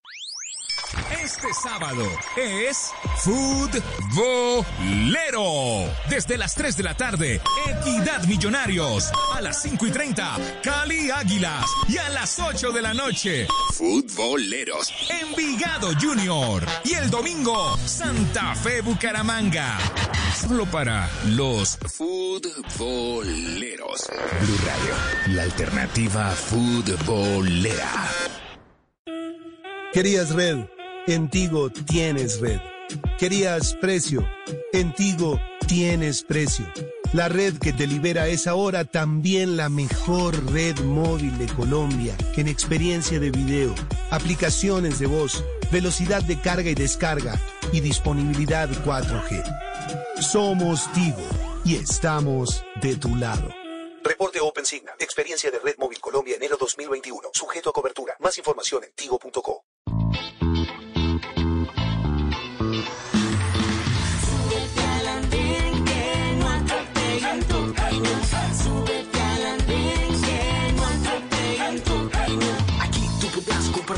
lo que a ti, lo que a mí nos pueda interesar. Son muchas voces unidas en una. ¿Quién te viene a callar? Hey, ¿cómo va tu país? ¿Cómo va la economía? ¿Cómo va la sociedad? Hey, ¿qué tú puedes decir? Si te quedas te preguntas solo ven, ven, ven, ven. Súbete al andén que no atropellen tu camino. Súbete andén que no atropellen tu camino. El Andén, viernes a las 10 de la noche en Blue Radio y bluradio.com. La nueva alternativa. Hoy rige el pico y placa para los vehículos con placas pares terminadas en 0, 2, 4, 6 y 8. Excepto si usted tiene un vehículo eléctrico BYD. BYD, cero pico y placa. BYD, cero emisiones. BYD, 100% ecológico. BYD, 100% eléctrico. Visítanos en www.belledeauto.com.co o nuestras vitrinas BYD Motoriza.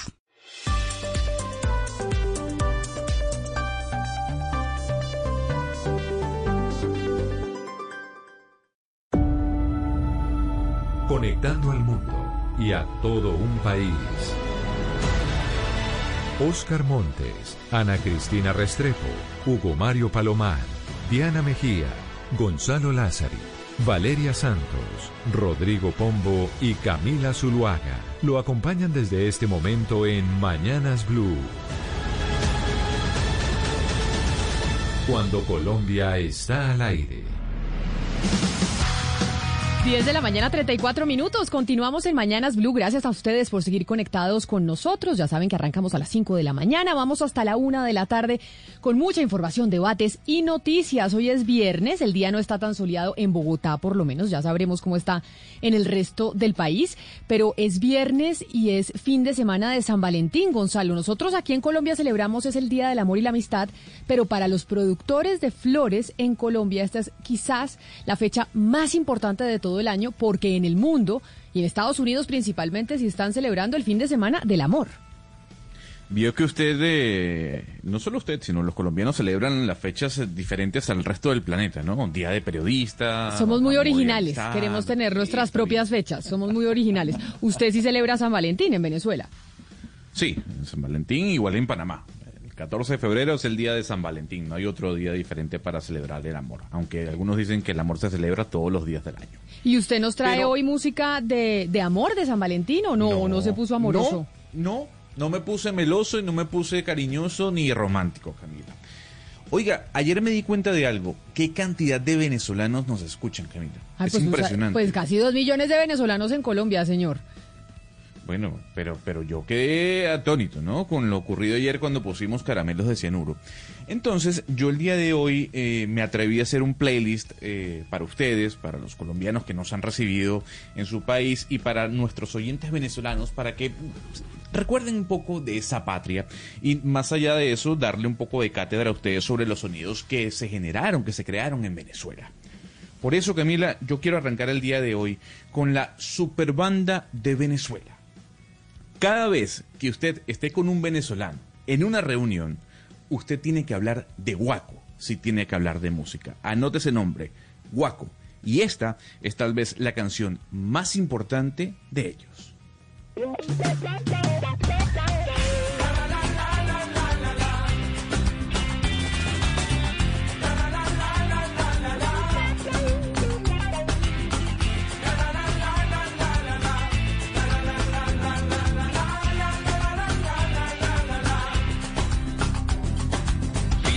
La luna y te la bajo.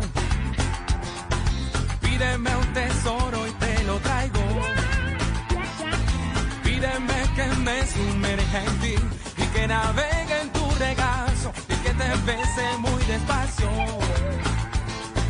Pídeme que te deje mi vida. Pídeme que muera entre tus brazos. Pídeme que sea yo tu aire, profundo ya no me olvides ni un segundo. Y pues para que vea que me acabo de encontrar en la página número 2.1 del periódico El Tiempo, el siguiente artículo, Gonzalo. ¿Qué tanto sabe de comida venezolana? Tequeños, ayacas, arepas y más. El encuentro culinario entre Venezuela y Colombia, para que vea que los estamos recibiendo incluso haciendo una fusión de culturas. Los tequeños son esos cositos de queso, ¿no? Son como unos eh, pancitos de queso fritos. Uno, no, so- son, son dedos de, queso, val- valga decirlo así, ¿no? Aquí en Panamá adoptaron ese nombre, ¿no? Dedos de queso. Pueden ser fritos, pueden ser apanados, pueden ser al horno, como usted lo quiere, lo quiere utilizar, pero los clásicos pequeños eh, son pasapalos, sobre todo que son dados en fiestas, en bodas, en 15 años. Sin duda alguna, un venezolano eh, en una fiesta tiene que estar escuchando guaco, que lo estamos eh, escuchando al fondo, y también comiendo pequeños. Bueno, pues un saludo a los venezolanos. Tenemos reporte de los oyentes. Oscar Montes, del clima en algún eh, lugar de Colombia. Así es, Camila, en Cali, Oscar Concha, un oyente y un seguidor nuestro, dice que en este momento Cali reporta eh, cielo parcialmente nublado y una temperatura de 27 grados.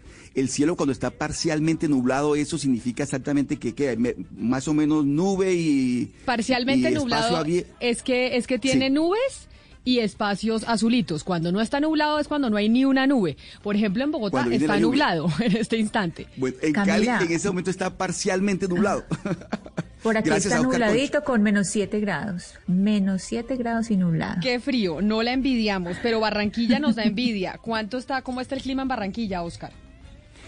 Camila, Barranquilla en este momento también está reportando 27 grados y está un cielo eh, radiante, cielo de carnaval, pero carnaval virtual. ¿Cómo le parece? Carnaval Nos toca- virtual. Y así nos estamos Sí. acostumbrando, pero además San Valentín virtual, y eso me lleva a preguntarle, Gonzalo, hay una plataforma, hay una aplicación para conocer personas, para tener eh, citas amorosas o de amigos, que se llama Bumble.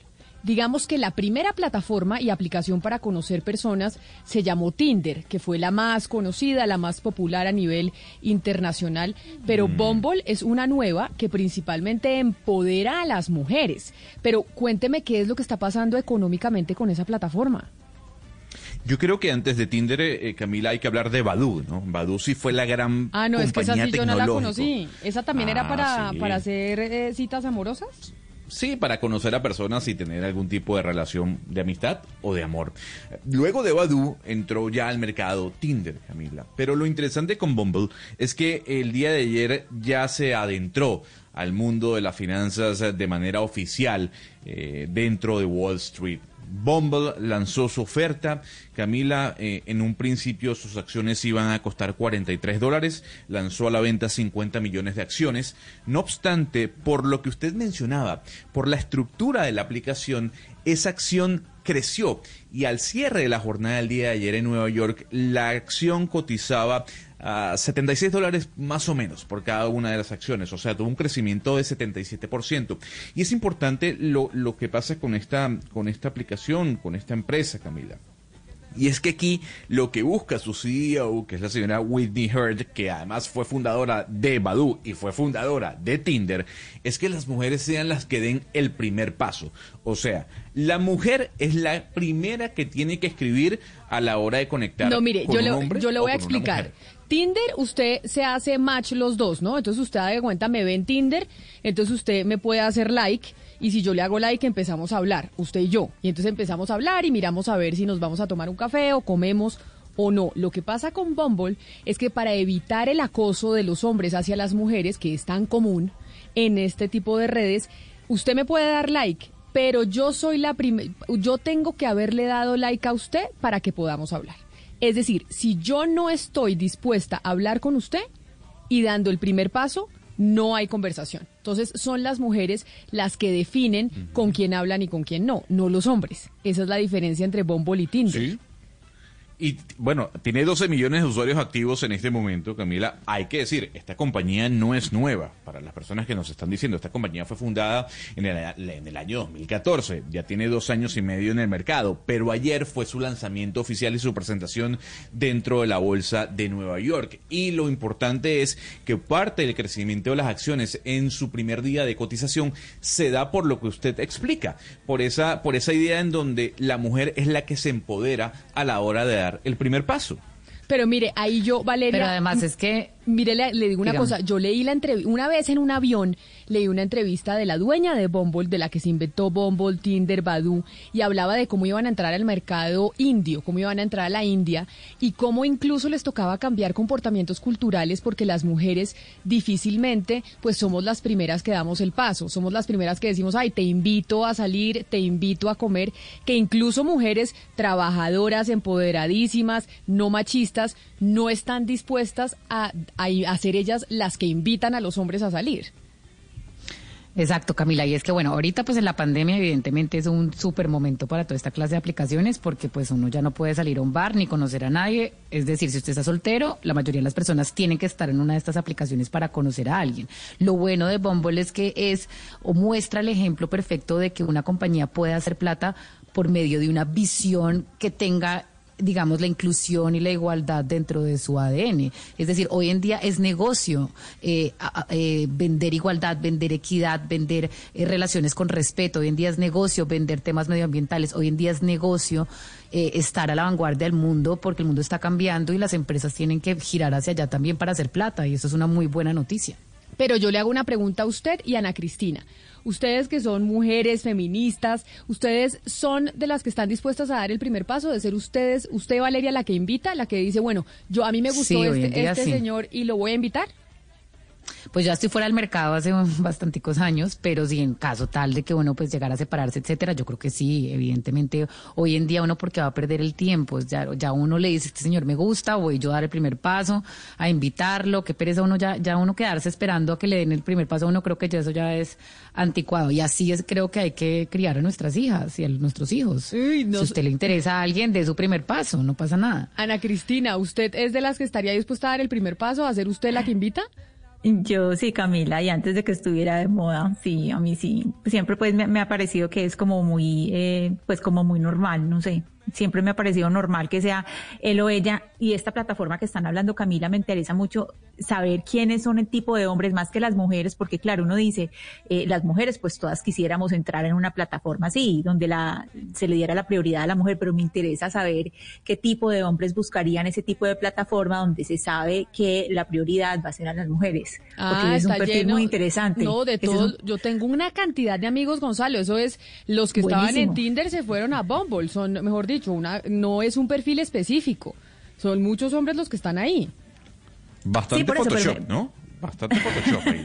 Hay que, hay, hay que mostrarse bien, Camila. Aunque usted diga que no, hay que mostrarse no como uno es, sino como uno quiere ser. No, yo digo que eso y es un a la error. hora de la verdad, Eso- eso la, es la error cosa- en la estrategia. Error. No, no, eso es un no, error no, porque no, entonces es como esas personas que No, tienen un un Instagram error. y son espectaculares y en persona pues son básicamente regulares. No, yo prefiero que las expectativas no sean tan altas y cuando uno lo conozcan en persona pues se Exacto. sorprendan. Hoy en Valeria, día yo prefiero eso. mire. Pero, pero lo que decía Ana Cristina me parece interesante porque esta clase de hombres que están en Bombo son hombres que les gustan las mujeres empoderadas, que no se van digamos a sentir eh, de alguna forma menos porque la mujer toma las riendas y porque la mujer tiene pregunto- criterio, etcétera, y son la clase de hombres que deberíamos estar criando Les hoy en pregunto día. a las mujeres, a las, a las mujeres de la mesa les pregunto, si el hombre da el primer paso, deja de ser caballero y se convierte en un acosador.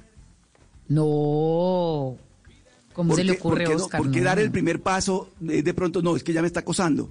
De pronto es un caballero. Pero ¿quién ha dicho eso? Pero ¿quién ha dicho que dar el primer paso es acoso? No, es que el hombre puede dar el primer paso y seguirlo dando. El problema es que nosotras nunca lo dábamos porque había un como un sistema de valores pero- que decían que es que el hombre es es el que, que- tiene que dar el primer paso. Es la pasa- oportunidad que nosotras también podamos dar el primer paso. Valeria, pero a veces pasa que el hombre llega y saluda, ¿verdad? Digo, todo esto por, de manera virtual. Hola, ¿cómo estás? ¿Cómo te va? No sé qué tal. Te quiero conocer. Eso puede ser una galantería, pero de pronto también Sí, puede ser un acoso. sí, es una No, es que galantería. me está acosando. Pero ¿quién va a decir que lo Mm. están acosando porque le dicen, hola, ¿cómo estás? Te quiero conocer. Si uno le dice, oye, no, no me interesa, gracias, y el tipo sigue y sigue y sigue y sigue y sigue, pues sí, ya pare, ¿no? O sea, ya está cruzando la línea del acoso porque uno ha sido claro, no me interesa, muchas gracias. Pero si usted lo- le dan el primer paso y usted, pues eso me parece bienvenido. Entonces, ¿cómo, cómo hacemos para construir relaciones hoy en día si no es así? Pues Bumble es, no es nueva, ya tiene mucho tiempo, pero entonces salió al mercado. ¿Usted diría que compráramos acciones de Bumble, Gonzalo, o ya no vale la pena? No, yo, yo no me le mido tanto, no porque no creo en la aplicación, porque me parece sumamente interesante, pero no, no la veo tan, tan llamativa para invertir. Bitcoins, Camila. Bitcoins, hacia allá vamos. Ya el día de hoy la ciudad de Miami anunció que se va a meter de lleno con el tema de los Bitcoins. Mastercard también anunció el día de ayer que este año le va a dar un, un- revoltón a sus políticas en cuanto a la criptomoneda para hacerla mucho más accesible y para darle la posibilidad a las personas que a través de Mastercard puedan comprar criptomonedas. Criptomonedas, bueno, tenemos que comprar usted y yo la nuestra, que no nos hemos metido a comprarla, pues un pedacito, una milésima de, criptomoneda, que es lo que podemos comprar. Pero ¿sabe qué pasa hoy también, Gonzalo? Hace un año, exactamente, porque hace un año cuando estábamos eh, celebrando, o estaban los chinos celebrando su año nuevo, estaba viajando el coronavirus entre las diferentes provincias de la China. ¿Usted sabe que hoy los chinos están celebrando su año nuevo, que hoy empieza el año nuevo chino? Por supuesto. El año del buey de metal, ¿no? O Ah, el buey de oro. que es que se me olvidaba que usted estilo. sí es de horóscopos, ¿no? Usted es de todos los horóscopos. ¿Y usted qué animal ¿Vio? es? Yo ahí sí me, me corchó. Yo O soy sea, del 85. Yo no sé qué, qué me, qué me toque a mí. ¿Y de qué mes? O sea, yo soy de su mismo. Yo soy febrero del 85, Camila. Cumplí hace tres días, acuérdese. Ah, Eh, ¿verdad? 9 de Que usted- febrero del 85. Pero no, usted no alcanza a ser güey, pero es que estamos con la experta en el, en, el, en el año nuevo chino y en todo lo que significa este año nuevo que empieza, que es la arquitecta Liliana Becerra que está con nosotros, que hace un año también estuvo con nosotros. Doctora Becerra, bienvenida, gracias por acompañarnos en Mañanas Blue. Hola Camila, hola a todos, pues muchas gracias por esta nueva invitación. Pues eso quiere decir que están open mind a toda esta información que pareciera exótica, pero que ya nos aterrizó aquí en, el occidente, ya es como parte de la familia. Eh, que parece exótica, sí, pero es lo que pasa es que los chinos, y por eso nos acordamos del coronavirus y la pandemia, hace un año exactamente, Liliana, pues estaba el coronavirus viajando entre todos los chinos que estaban yéndose a sus casas, a visitar a sus familiares, porque es la fecha más importante de los chinos durante todo el año, la celebración de este año nuevo. Total, y además que es el movimiento de gente más grande que se da en una temporada en el mundo, pues porque para ellos las tradiciones son súper importantes y bueno, ellos todos viajan a las casas de sus familiares para celebrar porque realmente es un acontecimiento cósmico, digámoslo así. Lo tienen, mejor dicho, en la sangre, es importantísimo para ellos celebrar. De hecho, hoy mucha gente está celebrando de forma especial.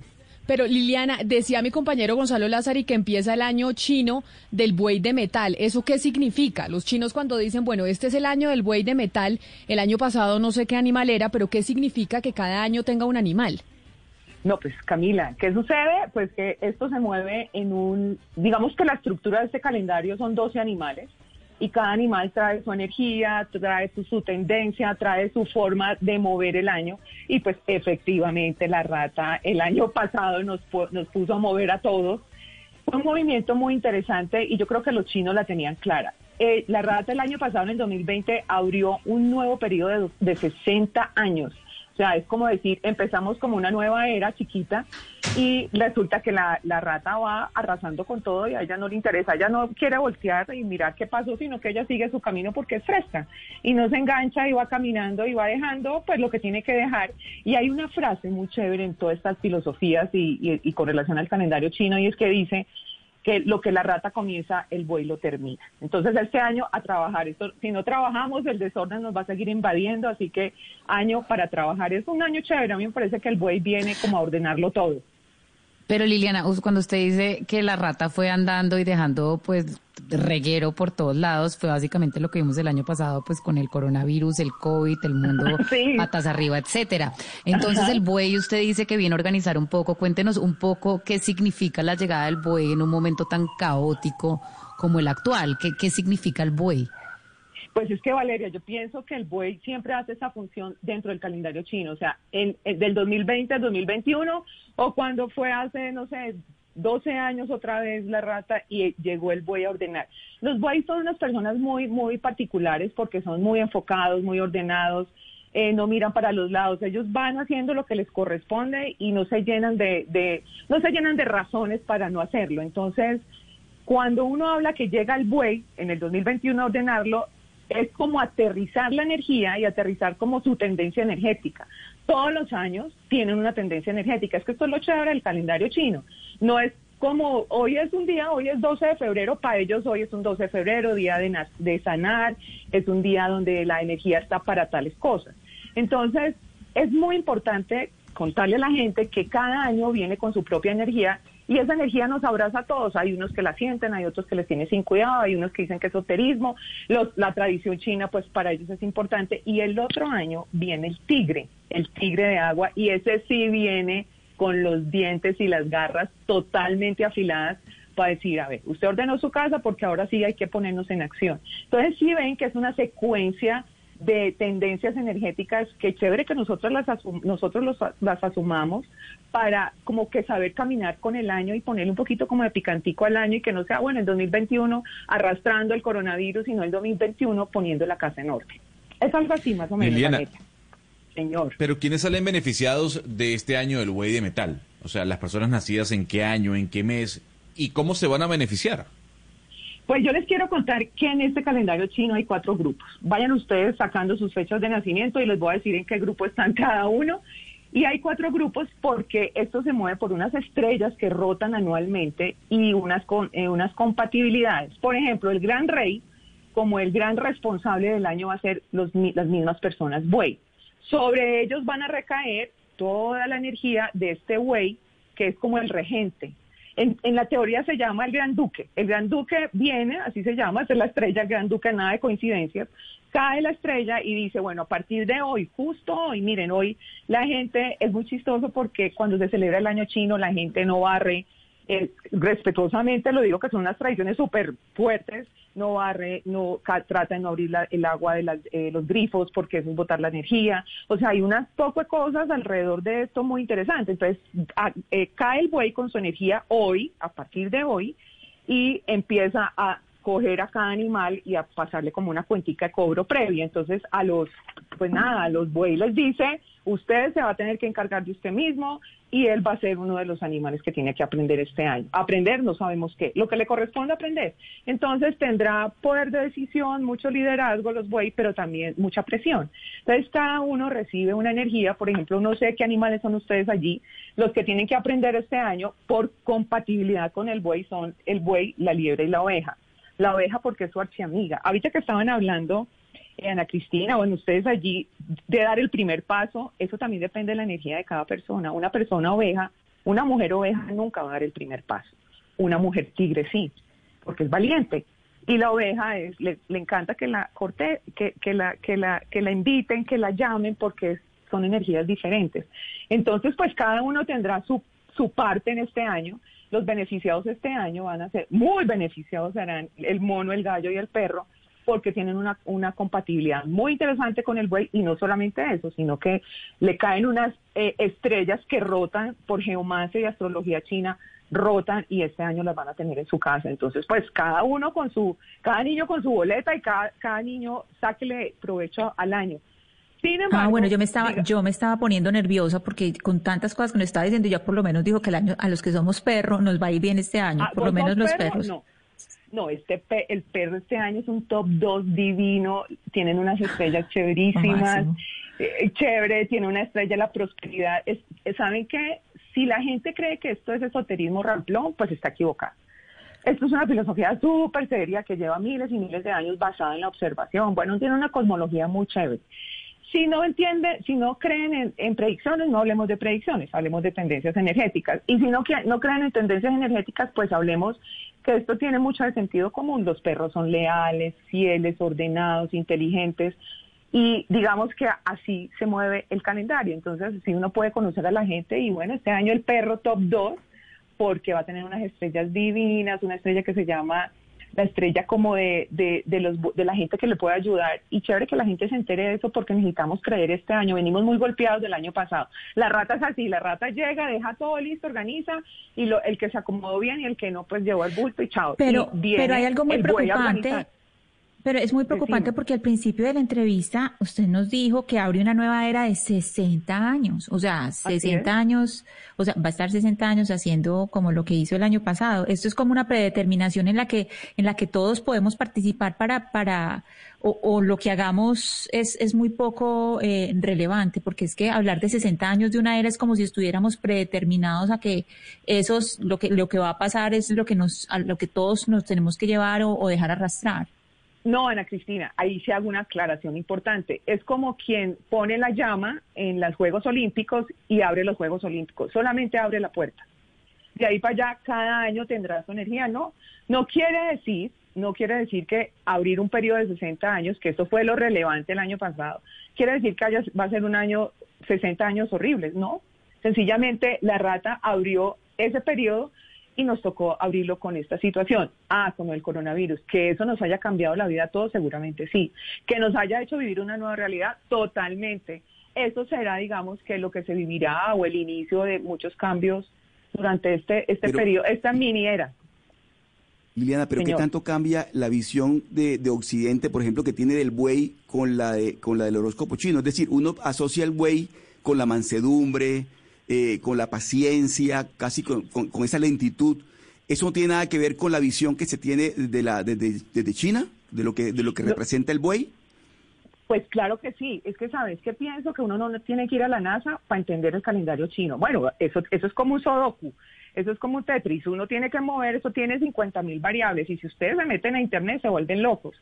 Eh, un poco es la idea, cada, cada vez el occidente va como tomando información y la quiere, se va acomodando, lo que pasa es que hay mucha información y hay que occidentalizarla. Sí, sabes que una forma muy fácil de entender el calendario chino es hacerlo con sentido común. Les quiero contar que si usted tiene, usted tiene en la mesa de trabajo una jefe güey, pues no son tan mansos, ¿no? Lo que pasa es que son rigurosos. Son rigurosos, tienen orden, eh, no se adornan, son, digamos que son muy buenos trabajadores. Entonces, si ustedes van en la calle, bueno, supongamos que nos vamos para un potrero, pues, donde están todos los animales, y yo veo una, un gallo, que no sé aquí en la mesa de trabajo quién es gallo, los gallos son pinchadísimos, ellos se creen de mejor familia que el resto de los animales. Entonces vos ves un gallo despelucado, pero nunca pierde ni el estilo ni la ni ni ni su sofisticación. Así uno puede ir identificando a las personas. Si ven a una persona a caballo son su emoción es la alegría, entonces siempre están como contentos, mostrándose contentos, invitando a la gente a hacer cosas. Sabes que sí es una forma por sentido común de entender los animales sin complicarse tanto pues con el cuento del horóscopo chino, sino como poniéndole un poquito de intuición. Y así cada animal, por ejemplo los monos. Entonces, la, el- la frase, más difícil acomodar 100 monos con una foto que cualquier cosa. Los monos son móviles y les gusta estar en grupo, trabajar en equipo, son Pero Liliana, ágiles. ¿Qué le Señora. decimos a la gente que piensa que esto es pura carreta? Que dicen, oiga, el año pasado se había dicho que era el año de la rata de metal y que iba a ser súper bueno financieramente y mire lo que nos vino, el desastre, los países en el mundo con las mayores contracciones económicas de la desde hace muchísimo tiempo. ¿Qué le decimos a esa gente? Porque el año pasado dijeron, la rata de metal iba a ser buenísima financieramente y al final eso fue mentira. No, sabes que de pronto desde donde lo observé es Camila, porque cuando estaban hablando de los bitcoins, eso tuvo que haber reforzado ciertas cosas. Tuvo que haber un movimiento de energía interesante a otros campos. ¿Qué pasa con la rata de metal y el buey de metal? Que el metal para los, para los chinos es sinónimo de dinero, de lo metálico, de- del intercambio de dinero.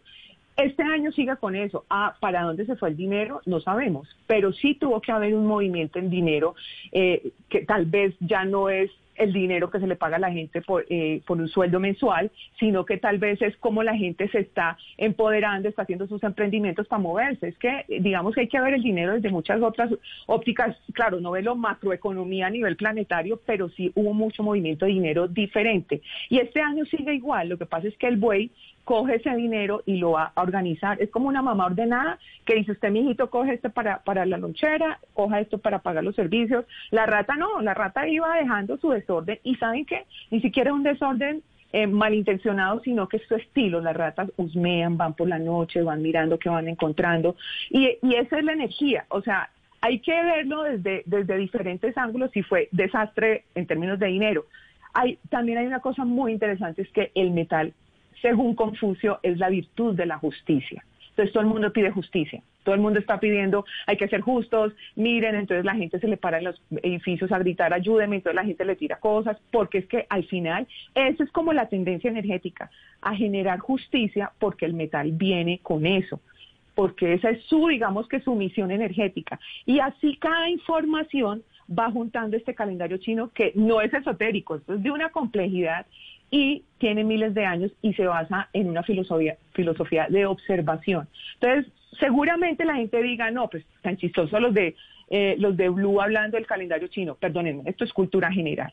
Y los chinos, como está viéndose la cosa, ustedes vieron que los chinos después de la pandemia se quedaron en silencio, nunca más volvieron a hablar, pues deben estar allá, quién sabe, ideando que tantas cosas, porque ellos no se iban a quedar en que, era, en que era rata de metal, a lo mejor para ellos esa era una oportunidad de hacer cosas importantes para años venideros, o lo que decía Ana Cristina, este mini era de 60 años.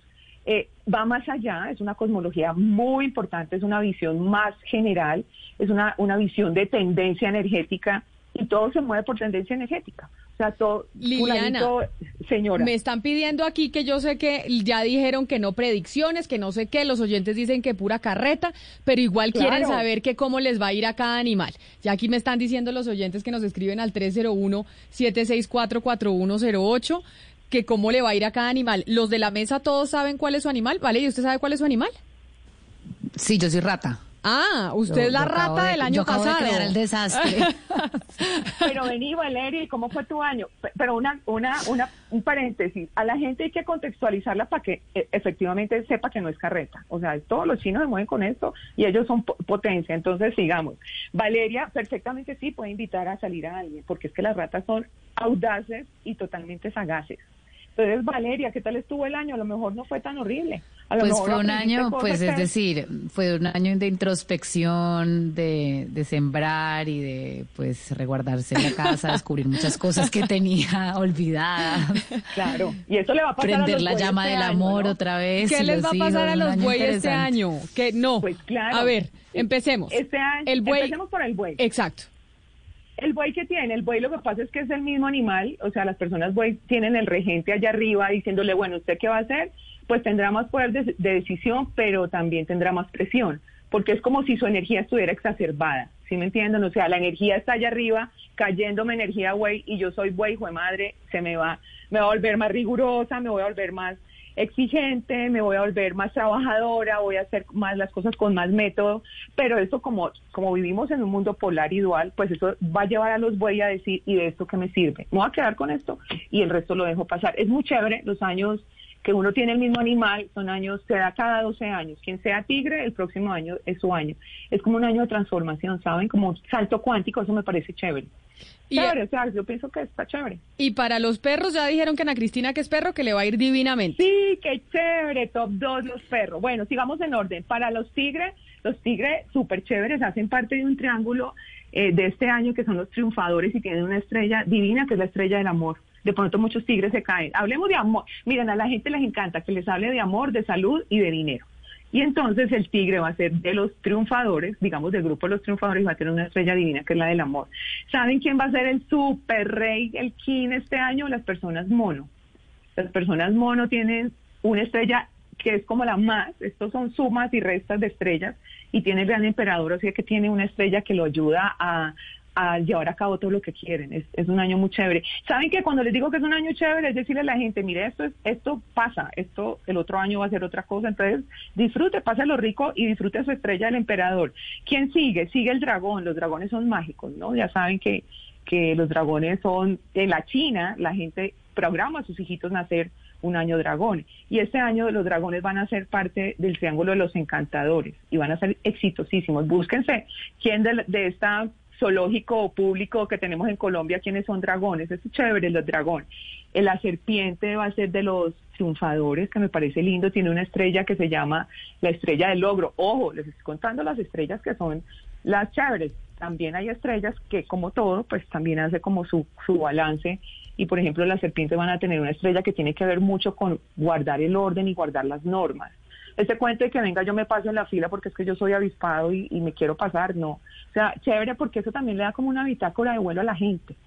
Bueno, ¿quién, de más, que, ¿quién más quieren saber? La oveja va a ser como la gran, digamos, la gran aprendiz del año porque es la contraria al buey. Y la oveja es muy, pues muy interesante la oveja porque ella es todo lo contrario al buey y el buey le viene a mostrar cosas y la oveja no quiere oír. Y es muy sensible, entonces las ovejas son como de los grandes protagonistas del año. Por ¿Y eso la los que serpiente? Ay, acabo- la serpiente acabo de decir que tiene la estrella del logro y que tiene una estrella que le invita a mantener las normas, a guardar las normas. Si en el centro comercial le piden la cédula, entregue la cédula. Pues muestre su cédula. Ah, no, es que tal cosa, es que yo ya vine y, y me dejaron pasar. No, porque tiene una estrella que hace que le invita a seguir el orden, ¿sí me entiende? Además que el año es de orden. Miren, les voy a dejar una frase que me encanta del buey y es que dicen en el, para los años de buey es encontrar un buen buey que me lleve a Buda. Es una frase muy metafórica. El buey es el que nos puede llevar a cumplir nuestros propósitos y este es un año de cumplir propósitos. ¿Muy romántica o qué? Bueno, ¿qué más quieren saber?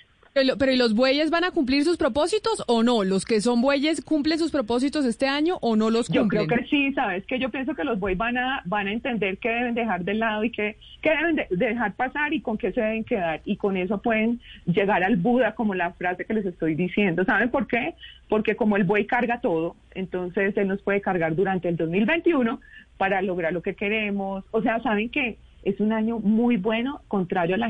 Algo tiene que ser mejor que el año pasado, eso sí. Entonces los bueyes yo creo que sí van a, a, a lograr esos propósitos del alma. Y lo que le sucede al buey es lo que le corresponde. Hay otra frase que les dejo. No pasará nada que no corresponde en el año del buey, porque el buey es drástico. Él nos muestra las cosas sin filtros, sin máscaras. Entonces lo que pasa es lo que tiene que ser. Y si uno entiende eso, pues sencillamente se toma el año con tranquilidad. Bueno, no está, está, el año pasado estaban, tenían más preguntas. El Pero Liliana, ¿en dónde, curiosos. ¿en dónde podemos encontrar toda la información? Porque aquí no la vamos a poder responder toda. La gente que quiere saber en dónde encuentra. Bueno, yo pienso que en mis redes está, yo creo que llevo un año hablando del año del buey porque ellos se preparan un mes antes. Esos son un poco de rituales. Los rituales de hoy son divinos. Son la gente, por ejemplo, dicen que una, en un inicio de año del buey no se debe prestar plata, por ejemplo. Eh, me encuentran en mis redes, arroba Bifenchui contigo, y allí pues hay de todo. Es, es- hemos escrito de todo.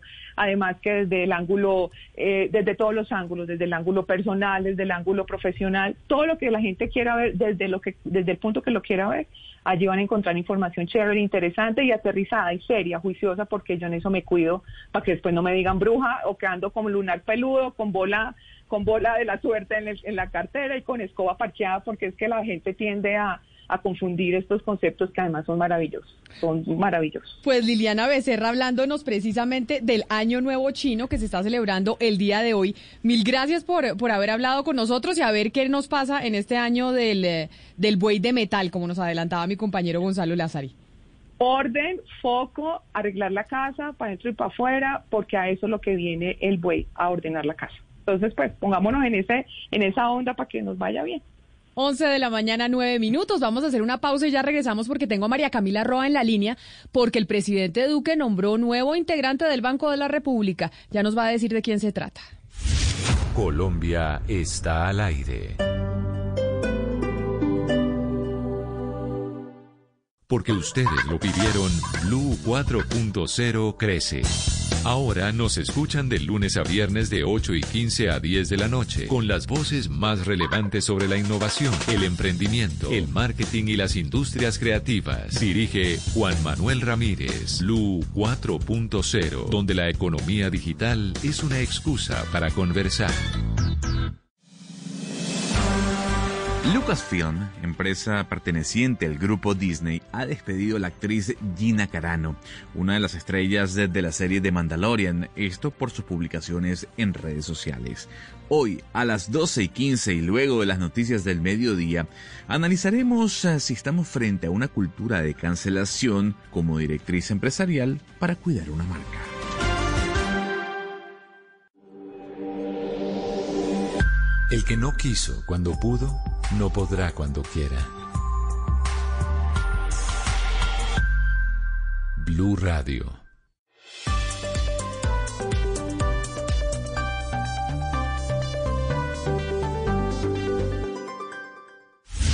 Colombia está al aire. Camila, hoy de viernes con este playlist dedicado a los venezolanos, a mis compatriotas eh, que tanto eh, quieren a Colombia y que nos escuchen a diario como nos lo reportan a través de los distintos medios eh, de comunicación, ya sea el WhatsApp, ya sea el Twitter. Esta canción es una de, la- de las más bellas que tiene el reggae venezolano, es una canción que se dedica mucho, sobre todo en temas de despecho, Camilo. Es una banda llamada Quinchengo, su vocalista falleció hace un año a, a causa de un cáncer. Y párele bolas a la letra, Camila. Esto se llama Sin ti.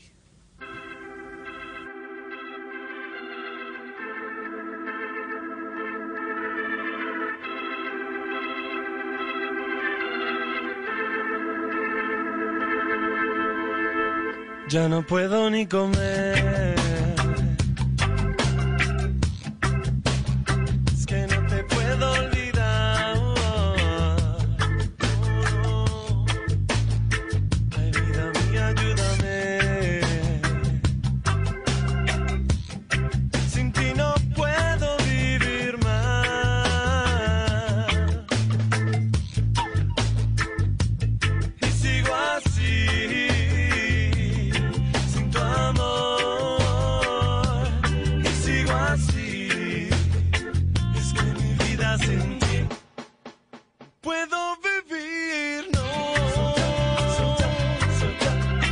Gonzalo nos trajo todas sus bandas venezolanas con las que creció y bueno, porque tenemos muchos oyentes venezolanos y acá les estamos dando la bienvenida a 11 de la mañana 13 minutos María Camila Roa, el presidente Duque anunció nuevo codirector del Banco de la República con los dos anteriores que había nombrado. Hubo tremendo revuelo. ¿Quién es el afortunado en esta oportunidad? Camila, pues se trata de Jaime Jaramillo Vallejo, que será el que ocupará este cargo en el Banco de la República en reemplazo de Arturo Galindo, que duró exactamente un año en este cargo. El presidente resaltó al hacer el anuncio en su cuenta de Twitter que Jaramillo tiene más de 40 años de trayectoria en asuntos económicos, en instituciones como el Fondo Monetario Internacional, el Banco Mundial, el Banco Asiático de Desarrollo y el Departamento Nacional de Planeación.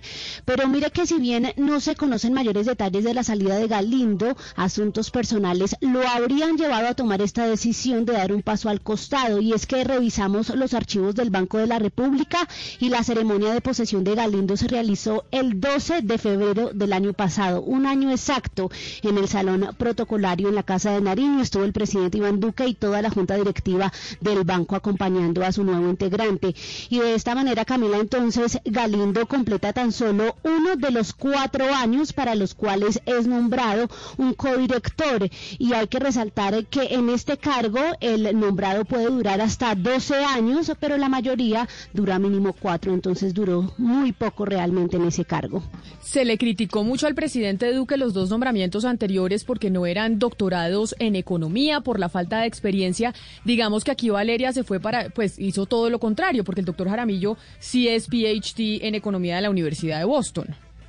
Sí, exacto, Camila, se fue. Yo creo que por, por, el, por, por un perfil muy técnico y pues digamos que un perfil que sigue eh, o que responde a los perfiles antiguos del Banco de la República, es un PhD en economía, 40 años de trayectoria en el FMI, en el Banco Mundial, eh, digamos que muchísima experiencia en temas de mercados monetarios y de capital, en crisis financieras, etcétera. Entonces, creo que en este caso el presidente pues dijo voy a irme por un perfil mucho más seguro que por los que se fue la sema- hace dos semanas, que eran perfiles muy jóvenes, sin experiencia en temas de macroeconomía, como pues como lo vimos sobre todo con la hija, eh, pues, eh, de, de- pues de lo que veníamos diciendo de la hija de la ministra Alicia Arango, la exministra Alicia Arango. Pero mire, Camila, lo raro es que Arturo, Gal- pues del señor Galindo haya renunciado un año. Esto es muy atípico porque normalmente, pues estas personas que son nombradas en este puesto tan importante, pues por lo menos, por lo menos cumplen cuatro años. Entonces sí es muy extraño que un eh, codirector del Banco de la República renuncie nada más después de un año